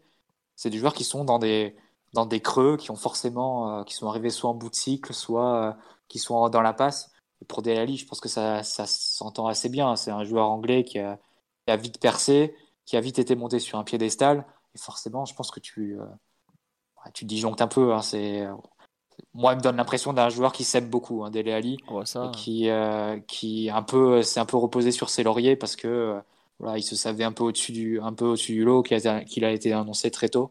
Et du coup, il a été un peu, euh, il a un peu abandonné les, les efforts ou la, la volonté de se faire un peu mal. Donc, mis dans un autre contexte, qu'est-ce que tu qu'est-ce que aurais à perdre? Moi, euh, enfin, concrètement, ça, pour moi, même le fait qu'il veuille partir, par exemple, ça montre l'idée, ça, ça dénote. euh, On d'un sait pas trop qui- justement s'il veut partir Mathieu. C'est pas aussi clair hein. Bah. selon les sources. euh, Certains disent que finalement il est, il sait pas trop, euh, il hésite, il se dit qu'il peut peut-être encore faire son trou. euh, Je pense pas, parce qu'au final, il est, il est en dehors du groupe à Tottenham. Vu qu'en Ouais. Angleterre, ils ont, ils ont pas le droit de, de, de faire plus de, de 7, de 7 joueurs sur le banc. Ils ont gardé les trois, les trois changements par match. Je pense que c'est, si tu veux, si c'est un transfert qui se fait, c'est un transfert qui sera vraiment le, dernier jour ou vraiment dans les dernières heures, parce que Tottenham, ils ont un calendrier infernal cette semaine. Ils jouent trois matchs dans la, dans la même semaine, donc ce serait assez étonnant qu'ils se séparent d'un joueur comme ça euh, avant. Mais ça, ça peut se faire au dernier moment, parce que Tottenham a d'autres objectifs sur la fin du mercato. Ils veulent un défenseur central et un numéro 9 remplaçant. Ils doivent faire un peu de place euh, dans l'effectif qui est déjà surpeuplé, libérer un peu de masse salariale. Pour moi, c'est quelque chose qui, peut, qui est envisageable. Après, est-ce que, du point de vue de Tottenham et du point de vue de joueur, après, est-ce que Paris ira vraiment sur ce dossier? Est-ce que Paris ressentira vraiment le besoin de, de faire ce dossier? Ça, c'est, c'est encore, ça reste encore à voir. Mais Tiens, moi, dit- honnêtement, je pense que tu perdrais. Il n'y a rien à perdre hein, dans ce, dans, à tenter le coup. Bah, le problème, c'est que, que tu le prends. Enfin, tu dis rien à perdre. je- dans le fond, je suis d'accord. Le problème que tu as, c'est que si tu pas beaucoup d'argent disponible, que tu pas beaucoup de place, Ah non, c'est clair, c'est clair. c'est ça le seul truc que tu as à perdre. Au pire, euh, tu Non, prends un si- an en prêt, si il tu est fais pas que bon, tu dégages. Alli et pas de milieu défensif, c'est complètement idiot. On Ça, est d'accord. Personne va te dire le contraire. Voilà, euh, c'est pas aujourd'hui. Bah après, ouais, c'est sûr, il a de la taille, mais euh, s'il est à 40 mètres du duel aérien, ça te sert vachement qu'il ait de la taille, quoi. Au bout d'un moment. euh. Et on nous dit c'est le Ben Arfa anglais. Oh, pff, je saurais pas vous dire. Euh, Après, voilà. Après, il Ah vient. Ben Arfa, quand il arrive au PSG, il a 30 ans et il a rien fait, dans, il a rien fait de sa carrière en 12 ans. donc. Voilà. Si, il avait marqué 3 buts avec. euh, Avec. ça Il avait mis des pénaux avec Nice. Voilà. Bon. Exactement. Euh, dans les autres rumeurs qui sont revenues, il y a le fameux Rudiger qui est sorti ces derniers jours, même si aujourd'hui euh, ça n'a pas l'air d'avancer beaucoup. Un avis sur Rudiger, messieurs, où je sens que ça, ça va pas être très positif là, je sais pas pourquoi. Non? Simon... C'est toi qui es positif sur Rudiger. Toi. Non, moi je dis que, pour- en fait, voilà, c'est exactement comme ce que tu viens de dire sur Delali, c'est que si tu le prends en prêt, t'as besoin d'un quatrième, troisième, quatrième, il peut jouer une défense à trois, il peut jouer vaguement latéral droit s'il faut. Il n'y a pas de drame en fait, voilà. Donc en fait, il sera nul, mais pas longtemps. Quoi. Mais Ah. tu le verras pas souvent sur le terrain. C'est ça le truc, c'est que tu as besoin de joueurs pour compléter ton effectif au bout d'un moment. Tu peux pas te permettre. euh, on n'a pas un défenseur central chez les jeunes, par exemple, qui est apte demain à débuter en Ligue 1. Quoi. En, dans l'axe, je parle. Euh, chez les 2001, c'était Mbesso, bah, il est parti. Euh, au bout d'un moment, tu as, besoin de, as besoin de joueurs. Et je préfère prendre un gars comme ça, qui a de l'expérience, qui sait comment fonctionne un grand club, qui sait comment fonctionne un grand vestiaire, qui sait qu'il est là peut-être que pour un an, et puis ben, si ça se passe bien, il restera un peu plus, plutôt qu'aller chercher un, un, type, un jeune euh, au fin fond de l'Amérique du Sud, qui, quand on va le faire jouer, sera pas prêt. Bon bah voilà, là tu prends un an, enfin c'est moche, mais c'est un peu du footballeur jetable quoi.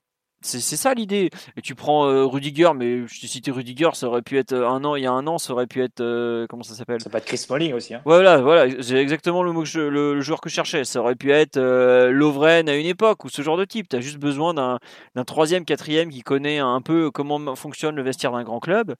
Et puis bah voilà, t'as pas besoin de. de comment là, je te suis pas forcément, c'est que.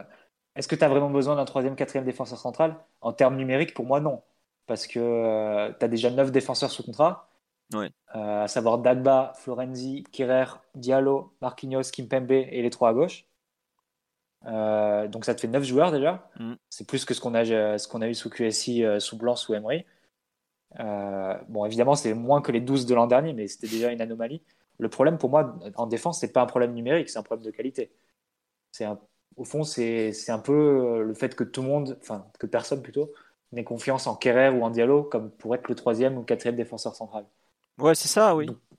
Après, moi, est-ce que tu aurais plus confiance forcément en Rudiger ou en Chris Smalling, même si Smalling sort d'une bonne saison à Roma pour le coup. Euh, franchement, je sais pas. ouais, non, non, t'as raison. J'aurais pas forcément. En fait, pas forcément l'intérêt de, de, ce genre de. Euh, en fait, surtout, c'est que j'ai l'impression que le staff veut un défenseur central à ce moment-là, tu lui dis bon bah écoute, on te prend Rudiger en vrai, c'est un bon vestiaire, un, bon type dans un vestiaire. Ouais, en plus lui est extraordinaire. Il a quand même fait réussir à faire venir Werner et et Havertz à Chelsea alors qu'il va se il va se faire virer par le même club. J'ai jamais vu ça ailleurs. Nous, il y a Mbappé qui envoie des textos à De Jong toute la journée, il a fini au Barça quoi. tu, tu vois déjà la différence. Non mais plus sérieusement, euh, euh, c'est un bon mec de vestiaire. Alors je sais pas combien il va coûter parce que ça ça peut être un vrai souci notamment par rapport. Il prend 5 millions 5 millions par an. Hein, bon voilà ça fait un peu cher quand même peut-être mais sinon euh, ce que je veux dire c'est que c'est un non événement dans le mercato du PSG Rudiger quoi. C'est un peu ça on a, on a, quand même perdu Thiago Silva et Kwasi qui joue axe droit lui il joue axe droit. J'avoue qu'Herrera faut pas oublier qu'il sort quand même d'une saison où ça a été très compliqué. Euh, physiquement il est de nouveau un peu touché. Aujourd'hui le problème Thilo c'est que c'est quelque part admettre que 70 millions sur Kerrer et Diallo c'était la connerie du siècle peut-être pas la connerie du siècle parce qu'on en a fait d'autres. Mais des euh, investissements complètement insensés. C'est des investissements qui aujourd'hui peinent à, à, comment dire, à être rentables. Quoi. Donc, euh, Après, je peux te rejoindre dans le sens où le côté euh, footballeur jetable, côté l'intérêt du prêt. moi, j'ai que des a priori positifs sur, sur les prêts et à l'inverse, j'ai souvent des a priori négatifs quand on recrute un joueur à 30 millions d'euros qui vient d'un club inférieur. Mais donc c'est clair que, et d'ailleurs, si tu prends un peu tous les recrues qu'on a faites depuis 4 ans, si tu avais eu l'option de, choisir au bout d'un an de, les garder ou de, t'en séparer, pour l'écrasante majorité, au bout d'un an, tu te serais rendu compte que c'était pas des bons plans et tu te serais séparé des joueurs. Parce que si tu prends euh, Krikovia, Cressé, euh, Ben Arfa, Guedes, euh, Berchiche après, Lassana Diarra, euh, Buffon, Kerrer, tout ça, enfin, c'est des joueurs très rapidement où tu t'es dit. Ça va pas le. Qui vont pas, vont pas faire l'affaire. Et c'est des joueurs pour lesquels beaucoup. Tu t'es collé 4 ans de contrat, 50 contrats, avec des joueurs qui, étaient payés assez cher, des gros contrats aussi, des gros salaires. Donc forcément, après, tu peux pas être euh, contre par, par principe, mais en ajoutant Acquérir et Diallo, et Diallo, qui sont comme des investissements du club et que tu relèguerais plus loin dans la hiérarchie, que tu n'améliorerais pas forcément en termes de qualité, parce que je pense pas que Rudiger soit non plus euh, très au-dessus des, des, deux autres je ne sais pas si c'est un move qui serait très, très pertinent du point de vue du club parce que au fond, tu te retrouves avec Kéré Diallo qui serait complètement relégué dans la hiérarchie que tu voudrais vendre l'été prochain et que tu réussirais pas non, plus parce qu'ils auront eu très peu de temps de jeu sur l'année écoulée. Donc, euh, c'est pas facile non plus à, comme décision à prendre. Non, non, mais tu as raison. Si tu veux, s'il y avait une opportunité, Koulibaly par exemple, j'imagine que le club l'a tenté et même s'il y a encore une ouverture actuellement, le club doit la tenter en prêt. Bah, tu la prends forcément parce que c'est un joueur qui t'améliore. Euh, évidemment ton 11, mais si c'est pour prendre un joueur niveau Kerrer Diallo juste parce que tu n'as pas confiance dans les deux, mais en plus tu vas les reléguer encore plus loin, donc tu vas les dévaluer encore plus, et tu vas et du coup t'assurer une année de plus avec eux, parce que tu ne réussiras pas à les vendre. Je ne sais pas si c'est un bon calcul en fait. Mais Bah, c'est voilà, pour ça que pour moi, il faut doute. absolument prendre un prêt et sûrement pas un transfert. Quoi. Pour, pour- justement, cette année, c'est l'année de la charnière Kimpembe-Marquinhos. Et tu prends un prêt euh, parce que euh, tu, tu sais que si tu dois faire un gros investissement, ça sera sur le central droit dans un an si Marquinhos n'a pas donné son satisfaction. Mais surtout, tu fais surtout pas ça cet été. Euh, Moi, ce que je vois surtout, c'est un. Avant même le profil du joueur où bon, euh, ça colle, ça colle, bon voilà. Mais c'est surtout un prêt, quoi. Surtout pas un achat. ça. Voilà, Mm. c'est c'est vraiment. De toute façon, il y a pas, on a, on a- on va acheter pas personne. hein.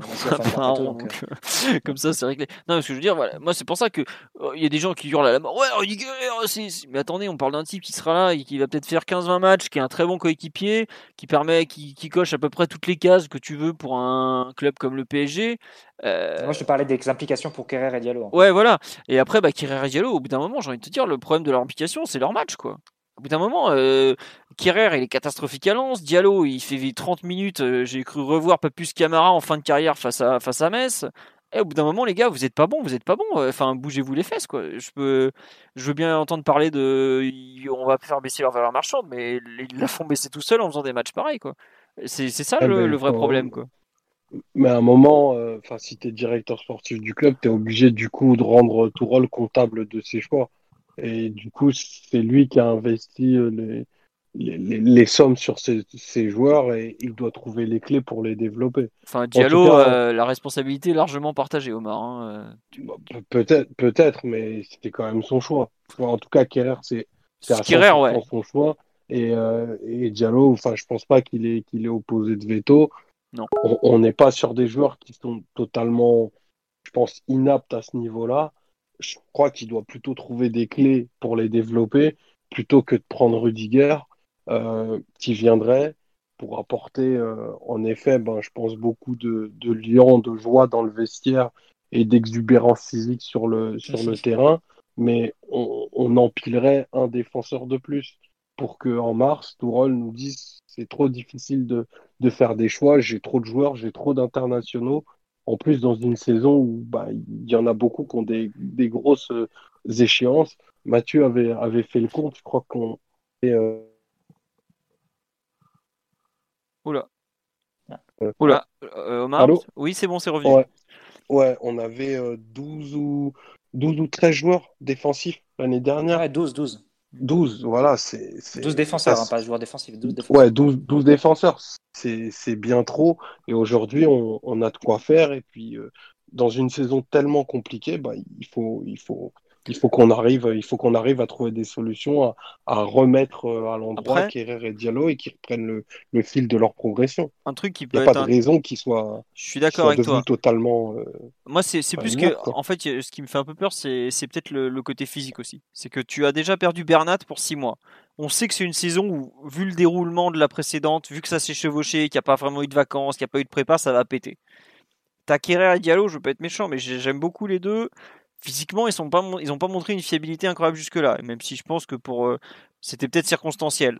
Mais c'est-à-dire que tu te retrouves déjà au poste d'arrière gauche, t'as que euh, comment il s'appelle? T'as que euh, Kurzawa Baker, plus vaguement Diallo. Diallo est déjà un peu ton backup sur deux postes. Côté droit, tu as euh, Dagba qui est en sucre, malheureusement, hein, parce qu'il faut, faut le dire, il est tout le temps blessé. Florenzi qui a quand même un, un historique de blessure non négligeable, même si je pense que le fait qu'il ait fait, lui, il a vraiment coupé avec la Roma, donc on peut espérer.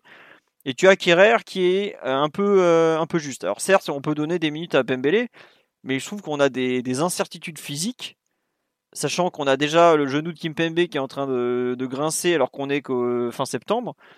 Est-ce que aussi le, staff il voit pas que physiquement euh, ça va forcément péter un moment et ça peut toucher un joueur euh, vraiment euh, vraiment gênant quoi, genre bah, au hasard bah, Kimpembe ou Marquinhos. Euh, tu te dis bon, euh, est-ce que t'as Enfin, quand même pas besoin d'un joueur quand même quoi?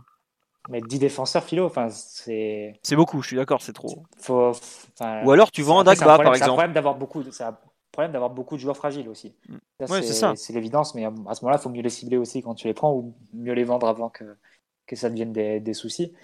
Mais voilà, enfin, tu prends le Real, ils, ont, ils avaient 7 défenseurs l'an dernier, Militao, tu, compares, tu, prends le, temps de jeu de Militao l'an dernier, c'est rien du tout. Varane et Ramos, ils ont dû jouer 80% des minutes ensemble. Euh, le Bayern a tourné avec 6 ou 7 défenseurs. Ils ont juste pris Odriozola pour faire le 7 en, en janvier. parce que bon, ils sont aperçus que Kimmich allait plus jouer au milieu. Et si tu veux, ça pose aussi un problème parce qu'on parle beaucoup de, de, clubs qui vont, qui vont se redimensionner et qui vont avoir des effectifs plus courts. Parce que ben, globalement, tu passes de, on parle de clubs qui, qui perdent entre 10 et 20% de leurs revenus hein, du jour au lendemain et d'une saison à l'autre. Donc forcément, tu peux pas, peux pas continuer avec le même train de vie et tu peux pas continuer avec, euh, comme l'an dernier, un effectif avec 12 défenseurs et 8 attaquants. Tu peux pas, peux pas tous les, les remplacer euh, numériquement. Mais du coup, ça pose quand même un problème et ça pose d'autant plus un problème si tu, si tu valorises même pas les joueurs que tu as. Donc c'est mmh.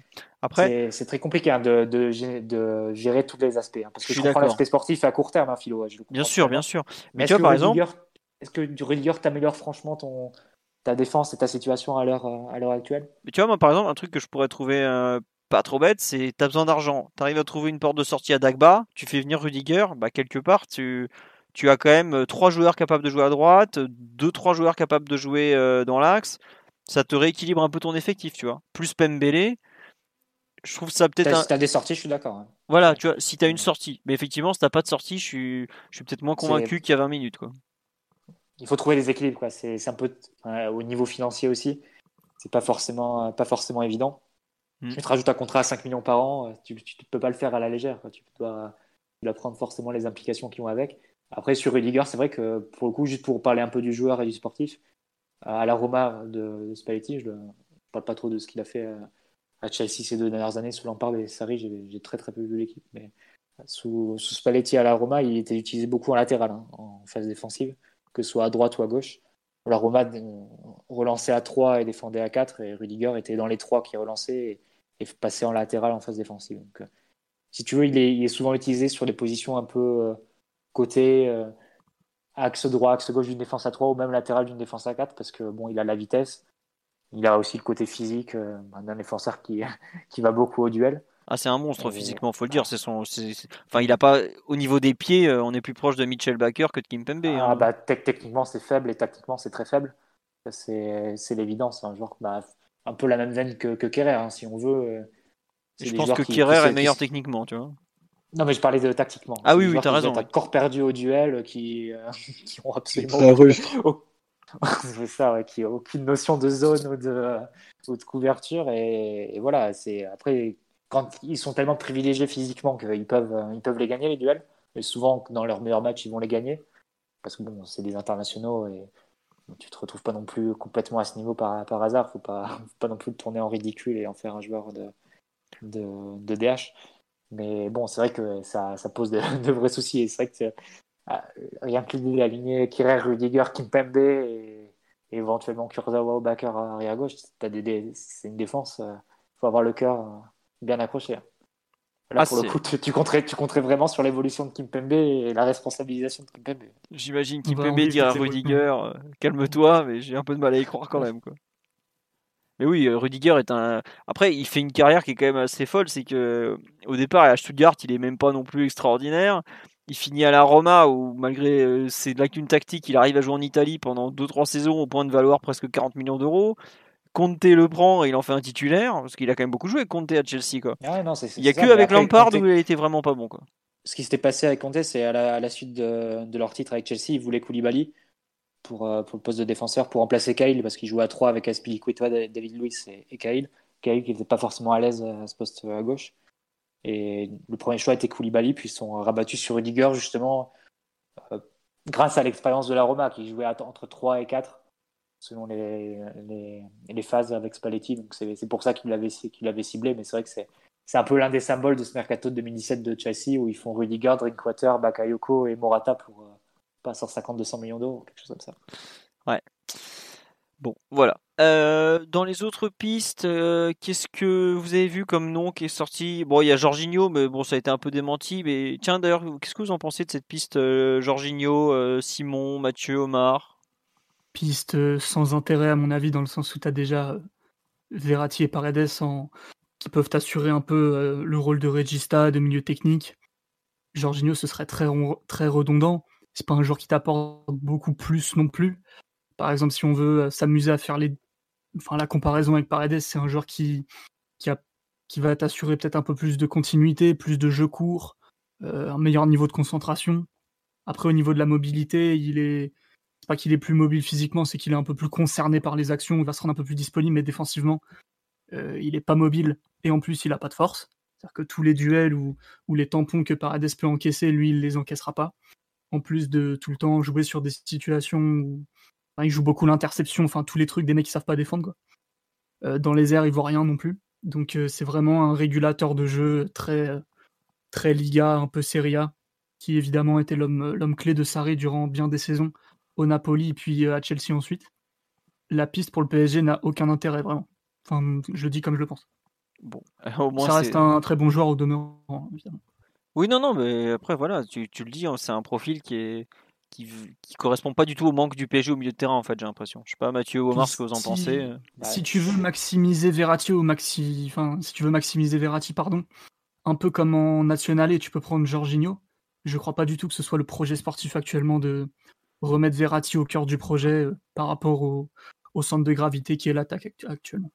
Bah, c'est pas. Je, je peux te rejoindre dans le sens où c'est pas forcément le projet, mais dans le même temps, faut, faudrait donc arrêter avec les, les discours. Il faut remplacer Mota du coup. Mais Mota, il a Que- remplacé. Pardon? Qui dit qu'il faut remplacer Mota? Ah bah non. euh, À chaque fois tu dis on n'a pas. Enfin pas toi. hein, je- À chaque fois on entend on n'a pas. Ça fait 4 ans qu'on n'a pas remplacé Mota, etc., etc. Euh, Jorginho c'est le profil le plus le plus approchant hein, que tu puisses trouver. Et je Et sais pas euh, si les gens parlent de Mota en termes de profil ou en termes de hiérarchie, on va dire. Dans le sens euh, poids dans l'équipe, etc. Ouais, plus ça. Bah oui, mais à je ce suis pas sûr que les trois quarts des gens qui disent ça aient vraiment compris le football de Mota en fait. Mota qui mettait des coups et, et prenait des cartons. Ouais, Bah, si il est, il est tard, je me permets deux, trois trucs, mais ouais, je le pense un peu comme ça. si, si c'est l'image qu'on a gardée de Mota, effectivement, c'est à pleurer, mais bon, peu importe. Mais euh, après, je pense que l'idée aussi, c'est l'idée du patron de l'équipe euh, par lequel tous les, tous les ballons passaient, etc. Là, pour le coup, Jorginho, c'est un joueur qui va te démultiplier, enfin, qui, qui va toucher plus de 100 ballons par match aisément et qui va, qui va forcément changer le jeu de l'équipe parce que, enfin, je dis va, qui changerait forcément le, au conditionnel, qui changerait forcément le, le jeu de l'équipe parce que ça rapprocherait beaucoup plus le Barré du milieu de terrain et tu passerais sur un jeu beaucoup plus construit et beaucoup plus euh, de, oui, de construction, de, de lien en milieu. toquer, quoi. Mais, mais après, c'est vrai que est-ce que c'est le projet avec Neymar Mbappé, euh, Neymar Mbappé Est-ce que tu veux pas passer complètement sur un jeu de transition euh, avec Bakayoko, etc. À ce moment-là, tu te retrouves avec Verratti qui est entre deux et tu sais pas non plus euh, quoi en faire exactement et tu te retrouves avec le quiproquo qu'on sent poindre actuellement et, dont on a un peu qu'on a un peu esquissé tout à l'heure. Bon, c'est de toute façon moi non plus je crois pas du tout à cette piste. hein. Je pense que Chelsea a pas non plus beaucoup, beaucoup intérêt à, à séparer du joueur. Mais dire qu'elle a aucun intérêt, je sais pas. Enfin, ne serait-ce que par la complémentarité qu'il y a avec Verratti, qui est évidente quand tu, quand tu vois le- jouer l'équipe nationale. Aussi par le fait que ça rééquilibrerait un peu l'équipe euh, dans, dans la capacité à, à, oui, à se regrouper un peu autour du ballon, à développer des, un jeu un peu plus patient, un peu plus élaboré, qui tend un peu moins à se, à se disloquer, à se disperser vers l'avant euh, de façon, de façon trop rapide ou très trop précipitée. Euh, ça t'aiderait énormément à la relance aussi, parce que c'est un joueur qui, qui pour le coup, est, est, habitué au système de, relance assez, assez élaboré, que ce soit en équipe nationale ou, ou à Naples. Moi, je n'écarte pas forcément ce, ce profil de, de la main, enfin, du bras. Après, euh, mais- Quand tu cherches un joueur qui a de la taille, je veux pas être méchant, mais c'est pas Jorginho que tu vas chercher, quoi, en fait. Ah, ça- c'est pas. C'est clair que ça, re- c'est pas. Si c'est ta seule recrue au milieu, c'est vrai que ça, ça serait, ça serait étonnant et, et pas forcément très bien vu, mais. Disons Après, que j'ai l'impression que vous avez, en fait, vous avez renoncé à une équipe qui est, qui est à la possession de Ouais, patiente. Et... c'est un peu ça l'idée, c'est que je pense, moi j'ai complètement renoncé à ça de par. En fait, j'ai du mal à voir Jorginho avoir assez de caractère pour dire à Neymar non, non, mais cette partie du terrain c'est la mienne, toi tu restes devant, toi. Bah, c'est pas une question de caractère, c'est que tu mets Jorginho et Verratti sur un terrain, c'est eux qui touchent les ballons. Oui, mais justement, t'as vu comme Verratti 40 passes s'évade. entre par match. Oui, mais t'as vu comme Verratti s'efface déjà devant Neymar? Tu crois que Jorginho il va être euh, en mesure de dire à Neymar euh, Parce qu'à côté, il y a Marquinhos, Rabiot ou. euh, Ouais, je suis pas sûr, Mathieu. Hein. Pour moi, je pense que tous ils voient Neymar, ils font aller. On est, ah, je sais pas. on hein. est son Ouais, chien-chien et, et on l'accepte et c'est tout quoi. C'est que tu verras jamais Verratti faire un 1-2 même avec Paredes, tu les vois très rarement parce que c'est pas du tout le jeu de Paredes quand ils jouent ensemble. Alors Mm. que Jorginho, ils vont, ils vont se chercher naturellement. Enfin bon, après, c'est vraiment des conjonctures, on sait pas ce que ça donnerait et je pense qu'on n'aura pas l'occasion de le voir, mais je pense que ça rééquilibrerait, rééquilibrerait quand même un petit peu la donne. C'est possible. Je sais pas, euh, Omar, toi qui as peut-être un, un autre avis, mais euh, en fait, juste pour finir un peu pour cet avis sur Jorginho, c'est que aujourd'hui le PSG, je pense, manque un peu de dimension physique au milieu ou de milieu de terrain qui vont s'insérer dans le dernier tiers. Et Jorginho, il est ni l'un ni l'autre. Ah non, mais si c'est ça ton, ton diagnostic, c'est clair que Jorginho coche aucune case. Hein. Après, c'est vrai qu'effectivement, euh, disons que je ne crois pas aujourd'hui qu'on peut avoir un milieu de terrain assez fort pour récupérer de, de, comment dire, de la maîtrise dans le, dans le jeu, de par le profil trop déséquilibrant de, de nos joueurs offensifs et de la façon dont on joue en fait. C'est surtout c'est pour ça que, j'ai fait une croix dessus. Quoi. Je suis d'accord avec toi parce qu'en plus, tu peux. Il y a un argument qui est juste et, qui a esquissé aussi Simon, c'est de dire avec Neymar Mbappé, tu as tellement de. Di Maria aussi, tu as tellement de pertes de balles, de risques offensifs que tu es forcément destiné à jouer beaucoup de transitions. Et là, effectivement, Jorginho, c'est tout sauf ça. C'est tout sauf un joueur indiqué pour, ce type de défense. Jorginho, tu défends avec le ballon. Hein. Tu, dois être une équipe qui a 60, plus de 60% de possession de balle, qui joue dans le camp adverse et qui, euh, et qui joue groupé. Hein avec des joueurs proches des uns des autres, avec un contre-pressing efficace. Donc, forcément, ça demanderait, ça demanderait du travail euh, d'un point de vue tactique. Mais d'un autre côté, je pense aussi que euh, l'inclusion d'un joueur, l'introduction d'un joueur comme Jorginho, ça t'aiderait plus à, à, tendre vers cette équipe qui a plus de contrôle au milieu de terrain et, qu'on n'est plus depuis un moment parce que on a quand même fait souvent le constat face à pas mal d'adversaires, même en Ligue 1, euh, que parfois au milieu de terrain, bah, tu tenais pas la balle, quoi. Tu, tu, la rendais, tu la rendais très vite euh, parce que tes attaquants étaient, étaient aspirés par l'avant et, et jouaient les contre-attaques à corps perdu aussi. Et, et, ça se fait que tu, parfois, tu n'avais même pas la possession à domicile face à Rennes. C'est vrai. après, ça dépend du projet sportif, je te rejoins. Ouais, ouais, bah non, en fait, une personne qui demande c'est quoi l'obsession de la, la taille? Bah, C'est tout simplement Leonardo et le, le, et le qu'on avait parlé en conférence de presse. Et c'est vrai que le PSG, si vous regardez le, les milieux de terrain, ils sont pas très très grands. Et oui, on nous dit d'arrêter de gratter le micro, Mathieu, mais je sais pas si c'était le micro ou si tu grattais autre chose. Mais ah, désolé. Non, non, non. non, euh, en gros, voilà, c'est juste ça. Le, milieu de terrain le plus grand du PSG, c'est doit être Herrera qui fait 1m82. Vous avez l'impression que c'est un joueur dominant dans les airs. Donc euh, voilà pourquoi on parle souvent de, taille. Ça fait partie des, critères. Comme euh, au poste derrière droit, le PSG voulait un joueur offensif et expérimenté. Il y avait plein de de joueurs qui ne rentraient pas du tout dans ce profil-là. Et c'est, euh, enfin, pour recruter, euh, même si Leonardo fonctionne beaucoup aux opportunités, il y a quand même des, grandes directions euh, à prendre. Quoi. Tu, tu choisis pas. tu as des grands profils ou des idées, des associations, et tu sais que par exemple, bah, tu as la nationalité qui compte, ce genre de choses. Et la taille en fait partie. Quoi. Paredes, oui, il doit faire autour d'un mètre 80, hein, Simon. Quand tu l'as mesuré quand là? mètre 80, il apparemment, mais Enfin, il a l'air grand parce qu'il est au milieu de d'un jardin, quoi. Il est pas grand du tout. voilà. Non, mais il est pas, puis même, il fait pas spécialement grand. Mais oui, voilà pourquoi le PSG cherche un. Voilà. On nous dit Pogba serait parfait. Ouais, mais Pogba, c'est pas tout à fait dans nos moyens. Là, va falloir vendre deux trois trucs encore. Donc voilà. Euh, dans les news euh, mercato qu'on a vu dernièrement, j'avoue que j'ai Bakayoko, on en a déjà parlé. Euh, plein de fois, non, mais j'ai pas, enfin, il y a rien de, bien nouveau par rapport à ce qu'on avait dit la dernière fois. Je sais plus qui en, je sais plus quand est-ce qu'on en avait parlé ou si on, en a parlé ou pas. Oui, quand même, non, j'arrive plus à me souvenir. On a fait tellement de. C'est pas la première fois qu'on est lié à Bakayoko en plus. Hmm. Ça, va se faire, on est d'accord. Bah, je pense qu'aujourd'hui, ça hmm, paraît être le, joueur le plus le plus proche et au moins lui, on est sûr de sa volonté de de venir quoi. Parce qu'il aime le il aime vraiment euh... ouais lui vraiment bah après c'est vrai qu'il a eu cette déclaration quand même pas très maline en 2017 je, rigole moi je, me fiche royalement de ce que disent les joueurs en général vous inquiétez pas. Ouais mais à l'époque c'est vrai que ça montrait aussi qu'il avait un peu un manque d'intelligence peut-être. Ouais voilà c'était pas malin la tête, qui gonfle un peu après après un titre tu te sens plus pissé hein, c'est ça, c'est normal. Après, euh, moi je sais que je trouve que la force de caractère qu'il a eu au Milan AC quand Gattuso l'humilie publiquement, qu'il arrive à retourner l'opinion en sa faveur, c'est quelque chose qui pour moi signifie plus de choses qu'une déclaration débile à Canal Plus après avoir été champion de France. Quoi. Ça veut dire que il est capable de souffrir, euh, il est capable de, travailler fort et tout. Ça, c'est, je trouve qu'il y a une vraie preuve de. Ouais, c'est un, type qui a, quand même encore un, qui a un peu de moelle quand même, qui, est capable d'être un et puis au Milan, il a, fait preuve d'humilité dans le sens où il a beaucoup évolué sur le plan tactique parce que c'était un joueur, rappelez-vous, box-to-box, comme on dit, euh, à Monaco, avec Fabinho qui, qui le sécurisait un peu plus. Lui, il avait plus sa liberté pour prendre le ballon, percuter et, passer balle au pied. Euh, au Milan, il a dû un peu évoluer parce que Milan s'est orienté en cours de saison vers un 4-3 où il a joué pointe basse, devant la défense. Euh, on sait à quel point ce poste est important en Italie. Hein, c'est le poste tactique par excellence. C'est le poste des couvertures, c'est le poste de l'organisation du jeu, etc., etc. Ça a quand même demandé un, gros reset du joueur, même de sa mentalité. Euh, c'est Gattuso hein, qui disait avant, il avait l'habitude de presser complètement vers l'avant et de se jeter comme ça. il a dû apprendre à beaucoup plus réfléchir latéralement en fait, voir quand, quand ses milieux, euh, ses relayeurs sortaient, bah, il devait faire la couverture, il devait se déplacer latéralement, il ne devait plus euh, pas sortir comme ça sur l'adversaire direct au, risque de, laisser libre complètement la zone derrière lui. Donc c'est un gros travail qu'il a fait et comme tu l'as dit Philo, Bakayoko c'est là peut-être le meilleur, meilleur joueur du Milan cette saison-là. Hein. Milan fait quatrième ex aequo ou cinquième.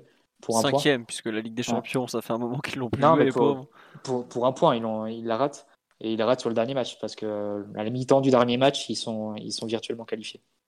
Voilà. Euh, mais c'était non, il a complètement retourné l'opinion euh, à ce moment-là, même si à la fin ça s'est mal fini avec avec, euh, avec Gattuso. Mais pour le coup, c'est un, c'est un joueur qui a progressé avec lui.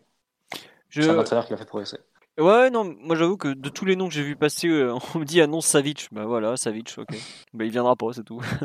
euh, non, non, mais enfin, de tous les noms que j'ai vu passer, globalement, c'est un de ceux pour lesquels j'ai en prêt avec une option d'achat pas trop, pas trop dégueulasse. Euh, ça fait partie des joueurs que j'accueillerais volontiers au PSG. Je trouve qu'il coche pas mal de cases, lui, pour le coup.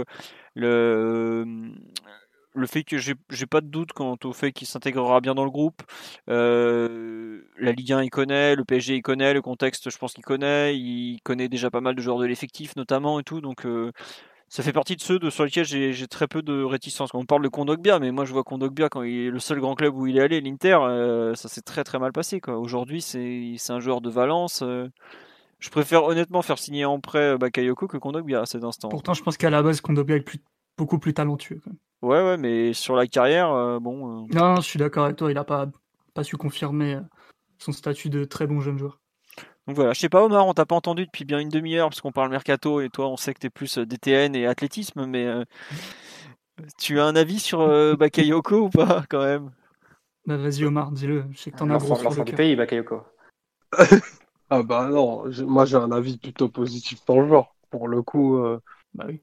J'ai beaucoup aimé ce qu'il a fait dans, dans, l'excellente saison 2017 à, Monaco, dans, ce 4-4-2. Euh, c'est un joueur qui, en plus de sa dimension physique, je ne vais pas dire que c'est un joueur qui a une technique euh, d'orfèvre, mais en tout cas qui a, a des pieds, qui est, capable d'impulser des temps de possession et de s'incorporer dans les attaques. C'est un joueur avec qui tu peux t'associer et effectivement, il coche beaucoup de cases de, de, de, manques qui sont, qui sont clairs et criants dans, dans l'effectif aujourd'hui. Donc, euh, on, on, sait qu'il y a une vraie proximité avec euh, Leonardo et que Leonardo le tient en, en haute estime pour euh, ce que tu as justement ciblé de, de, de, son passage au Milan, où en effet il était, il était taillé en septembre comme limite euh, quelqu'un qui avait jamais joué au football et, les, les, les tifosi pleuraient en mai quand, il a dû partir. Il a vécu pas mal de, choses assez, difficiles en Italie, mais beaucoup de force de caractère et il a, retourné l'opinion autour de, ses performances. Donc, euh, je pense que pour faire le, complément pour pas cher, il est difficilement mieux que, que Bakayoko à faire à une semaine de la fin d'un mercato je pense pas que je pense que tu pourrais avoir un prêt gratuit vu que Lampard ne compte absolument pas sur lui et, euh, il n'y aurait pas de, de, de, de, difficulté pour lui à, à s'adapter et au vestiaire et au, et au championnat. Et en plus, euh, il a les faveurs de Wilfried Mbappé, donc euh, ça, fait, ça fait beaucoup de cases qui sont, qui sont cochées pour ce bon Thiemoué. Et comme Vous Simon. Vu euh, assez peu au final parce que je, suis, un peu comme toi sur les images de, de Ligue 1. Alors Philo, il est venu au parc, il avait fait... Moi je sais qu'il y a côté monégasque il avait fait des, des, bonnes choses mais il n'a pas retrouvé sa continuité de 2017 mais Monaco l'an dernier c'était tout enfin c'était pas une équipe il y avait tellement de manques dans dans ce collectif. Enfin, c'était pas un collectif, c'était un puzzle, une sorte de patchwork. Il y a 45 joueurs. T'avais, enfin, d'une semaine à l'autre, ils changeaient complètement de partenaire. Un coup t'as Golovin, un coup tu l'as plus. Enfin, franchement, euh, c'était assez. Pour moi, c'est, comment dire, c'est il était venu pour tenter de se relancer, mais il croyait même pas vraiment. L'option d'achat 32 millions d'euros, on se doutait bien que Monaco allait pas la lever. Enfin, c'était un peu une fausse bonne idée. Il avait besoin d'une porte de sortie parce que Lampard a jamais compté sur lui et il s'est retrouvé là-bas. Mais je pense que c'était un mauvais choix, un mauvais choix pardon de sa part de retourner à Monaco. Quoi. Après sur live, on dit, attends, excuse-moi, je te coupe, Mathieu. Il dit, ça donne l'impression qu'on a, Bakayoko, ça donne l'impression qu'on empile les joueurs moyens comme par exemple Gay. Mais là déjà, il y a un truc, c'est que c'est un prêt. On parle d'un prêt, on parle pas d'un possible transfert. Et euh, c'est un profil dont on a vraiment besoin. Lui, pour le coup, il a de la taille, il a des centimètres, il a de l'impact physique, il sait récupérer un ballon. euh, Il joue à 2 à 3. Ouais, il s'est joué à 2, à 3. C'est, pour moi, il coche vraiment beaucoup de cases. Et effectivement, euh, enfin, ouais, pourrait- bien sûr qu'on préférait prendre Pogba ou, ou un Super 8 euh, ou même un Brozovic à 40 millions, ce genre de choses. Mais euh, la réalité économique du PSG, c'est qu'aujourd'hui, c'est ah, pas cher, c'est peut-être le mieux que tu puisses avoir, quoi. C'est ça la réalité, quoi. Euh, Regardez les milieux qui ont bougé cet été. hein. C'est Vidal à 33 ans. Est-ce que vous aurez pris Vidal à 33 ans? C'est McKenny à la Juve, en- Hmm. à 3 millions en prêt. Euh, le, seul qui a, le seul joueur vraiment de, de haut niveau mondial qui a bougé cet été, c'est Thiago Alcantara. hein. et Rames. Mais Rames, il est dans un tel Ben ouais, mais bordel Rames, que- a- Rames, après deux ans blancs. Ouais, voilà quoi. Non, non, euh, c'est oui, Van de... mais Van de Beek, pareil, il est arrivé des Pays-Bas, quoi. C'est pas non plus, enfin, il est pas, c'est pas un, un joueur confirmé, Van de Beek, quoi. Donc voilà. Euh, Pjanic, ouais, mais Pjanic, c'est les magouilles euh, financières entre Ouais, la Juve et le. Barça, quoi. Donc euh, c'est un peu compliqué. Donc voilà, un peu, euh, on nous dit on va prendre l'ombre de Fabinho, mais il y a eu des moments où c'est aussi Fabinho qui était bien content de pouvoir compter sur Bakayoko, quoi. Je- bon. J'avoue que je, je comprends un peu la comment dire le, le rejet de Bakayoko par rapport à ses déclarations, mais sur le, le profil de joueur, tout ça, euh, vu la situation, j'avoue que je fais je comprends pas trop pourquoi il y a autant de réticence, honnêtement. Mais dans, dans l'effectif actuel, qui, qui n'a pas de casserole avec le PSG Je- je- Bien sûr qu'on personnellement, j'étais pas fan de, de ce qu'il a dit en 2017, mais je, je suis pas plus fan de la de la couverture de, de Mundo Deportivo avec Verratti ou, ou de ou de Neymar qui fait le pressing pour se pour se barrer. euh, il y a- il y a- tout il l'effectif qui ne veut pas baisser les salaires durant la, Voilà, durant la crise. ex- ex- exactement. Donc, euh, il y a, il y a, on pourra, on pourra toujours gratter. Aujourd'hui, ben, faut faut se rendre compte, on est, on est à une semaine de la, de la fin du mercato. Bien sûr que, que j'adorerais qu'on fasse euh, Pogba, Ndombele, Milinkovic, Savic et, et qui, qui vous voulez d'autres, mais enfin, c'est compliqué aujourd'hui de, d'imaginer euh, beaucoup mieux que, que Bakayoko à, à 0 euro, quoi. Ou pas cher, quoi. Ou 2-3 millions pour financer le prêt, quoi. On nous parle de, de nos avis sur Rajan Ngolan, mais euh, pff, est-ce que tu as envie de faire rentrer de la TNT dans le vestiaire du PSG, quoi? Ça, C'est un peu ça l'idée, quoi. Parce que bon, c'est c'est un joueur un je peu à pense part. qu'il hein. veut, il veut, il veut, je, je suis même pas sûr que ce soit un joueur qui veuille bouger d'Italie en plus. Ouais, pour en des plus, raisons, veut- pour des raisons personnelles. Cagliari, hein.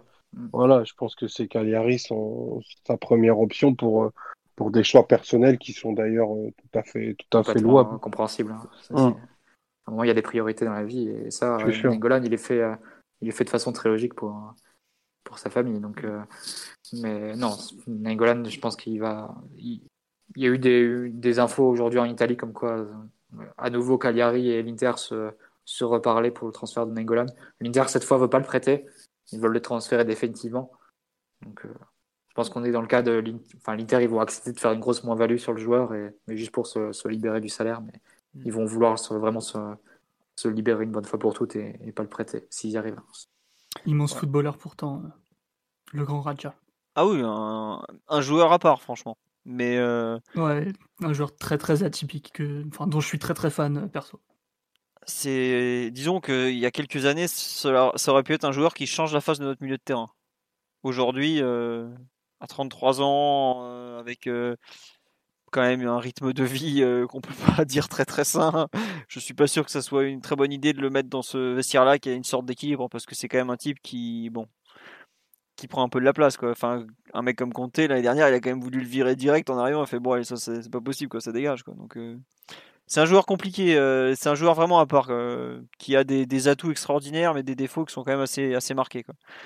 Et on, me dit, ouais, on pourrait prendre Ndombele, mais Ndombele, il n'est pas disponible en prêt, visiblement. Évidemment que le PSG aimerait prendre euh, ça. euh, Tourelle, il signe direct Ndombele. Alors là, il vous dit, euh, il va même le chercher à Roissy s'il faut, mais c'est compliqué de prendre des joueurs qui ont été euh, vendus 60-70 millions d'euros, qui au bout d'un an à peine se retrouvent, euh, alors qu'ils commencent un peu à s'adapter au jeu anglais. C'est pas simple. hein. Donc, J'ai regardé, juste un point sur Ndombele, j'ai regardé pour, pour le salaire de Dele Alli en cherchant un peu. Et Ndombele, il prend le double. C'est le plus gros salaire de, de Tottenham avec Harry Kane. Il prend 10 Pardon millions par an. Il prend 10 millions de pounds? 10 millions de pounds, ouais. Oh la vache, ah ouais. Ah bah on peut pas le prendre, faut oublier. Putain, 10 millions de pounds, ça pèse un peu quand même. C'est, c'est- c'est- là, tu te fais venir à Paris, t'es au niveau des salaires de Marquinhos et Verratti, quoi. C'est Mhm. pas comme si Tottenham allait te dire bah, on te le prête et on paye le salaire. hein. C'est- tu comprends un peu mieux pourquoi Tottenham va, va essayer d'abord de le relancer avant de le foutre à la porte. C'est c'est quand même l'investissement euh, majeur de leur histoire. Voilà. Voilà pourquoi certains joueurs sont pas disponibles. Et Brozovic, c'est pareil, l'Inter est prêt à s'en séparer, mais ils veulent un chèque, l'Inter. C'est comme pour Skriniar, ils vont pas prêter des mecs. Ils veulent. Au bout d'un moment, tous les clubs, pratiquement aujourd'hui, euh, à part les clubs anglais qui eux sont dans leur, dans leur dimension euh, économique est unique au monde, tous les clubs disent bah, vous voulez un joueur, euh, il faut de l'argent, quoi. C'est c'est comme ça, quoi. Ah, visiblement, la Connect a planté. Vous m'entendez là? Oui, on t'entend. ah non, non, mais vous, mais je pensais, je parlais aujourd'hui. live. Donc en gros, le problème aujourd'hui, c'est trouver des, des clubs qui acceptent de prêter et pas seulement euh, des, des transferts. Donc euh, ça veut dire que pour des prêts, euh, c'est souvent les gros effectifs anglais où tu as des joueurs à récupérer ou peut-être euh, un, un type dans un effectif euh, genre en Espagne, mais bon, avec le Barça, ça va être compliqué ou le Real, mais euh, le Real, étant donné que il vise Mbappé, c'est compliqué de faire des affaires aussi. Donc euh, voilà, c'est comme ça, tu te retrouves à faire des prêts le, en fin de mercato parce que personne n'a de Voilà. liquidité à part les Anglais. Quoi.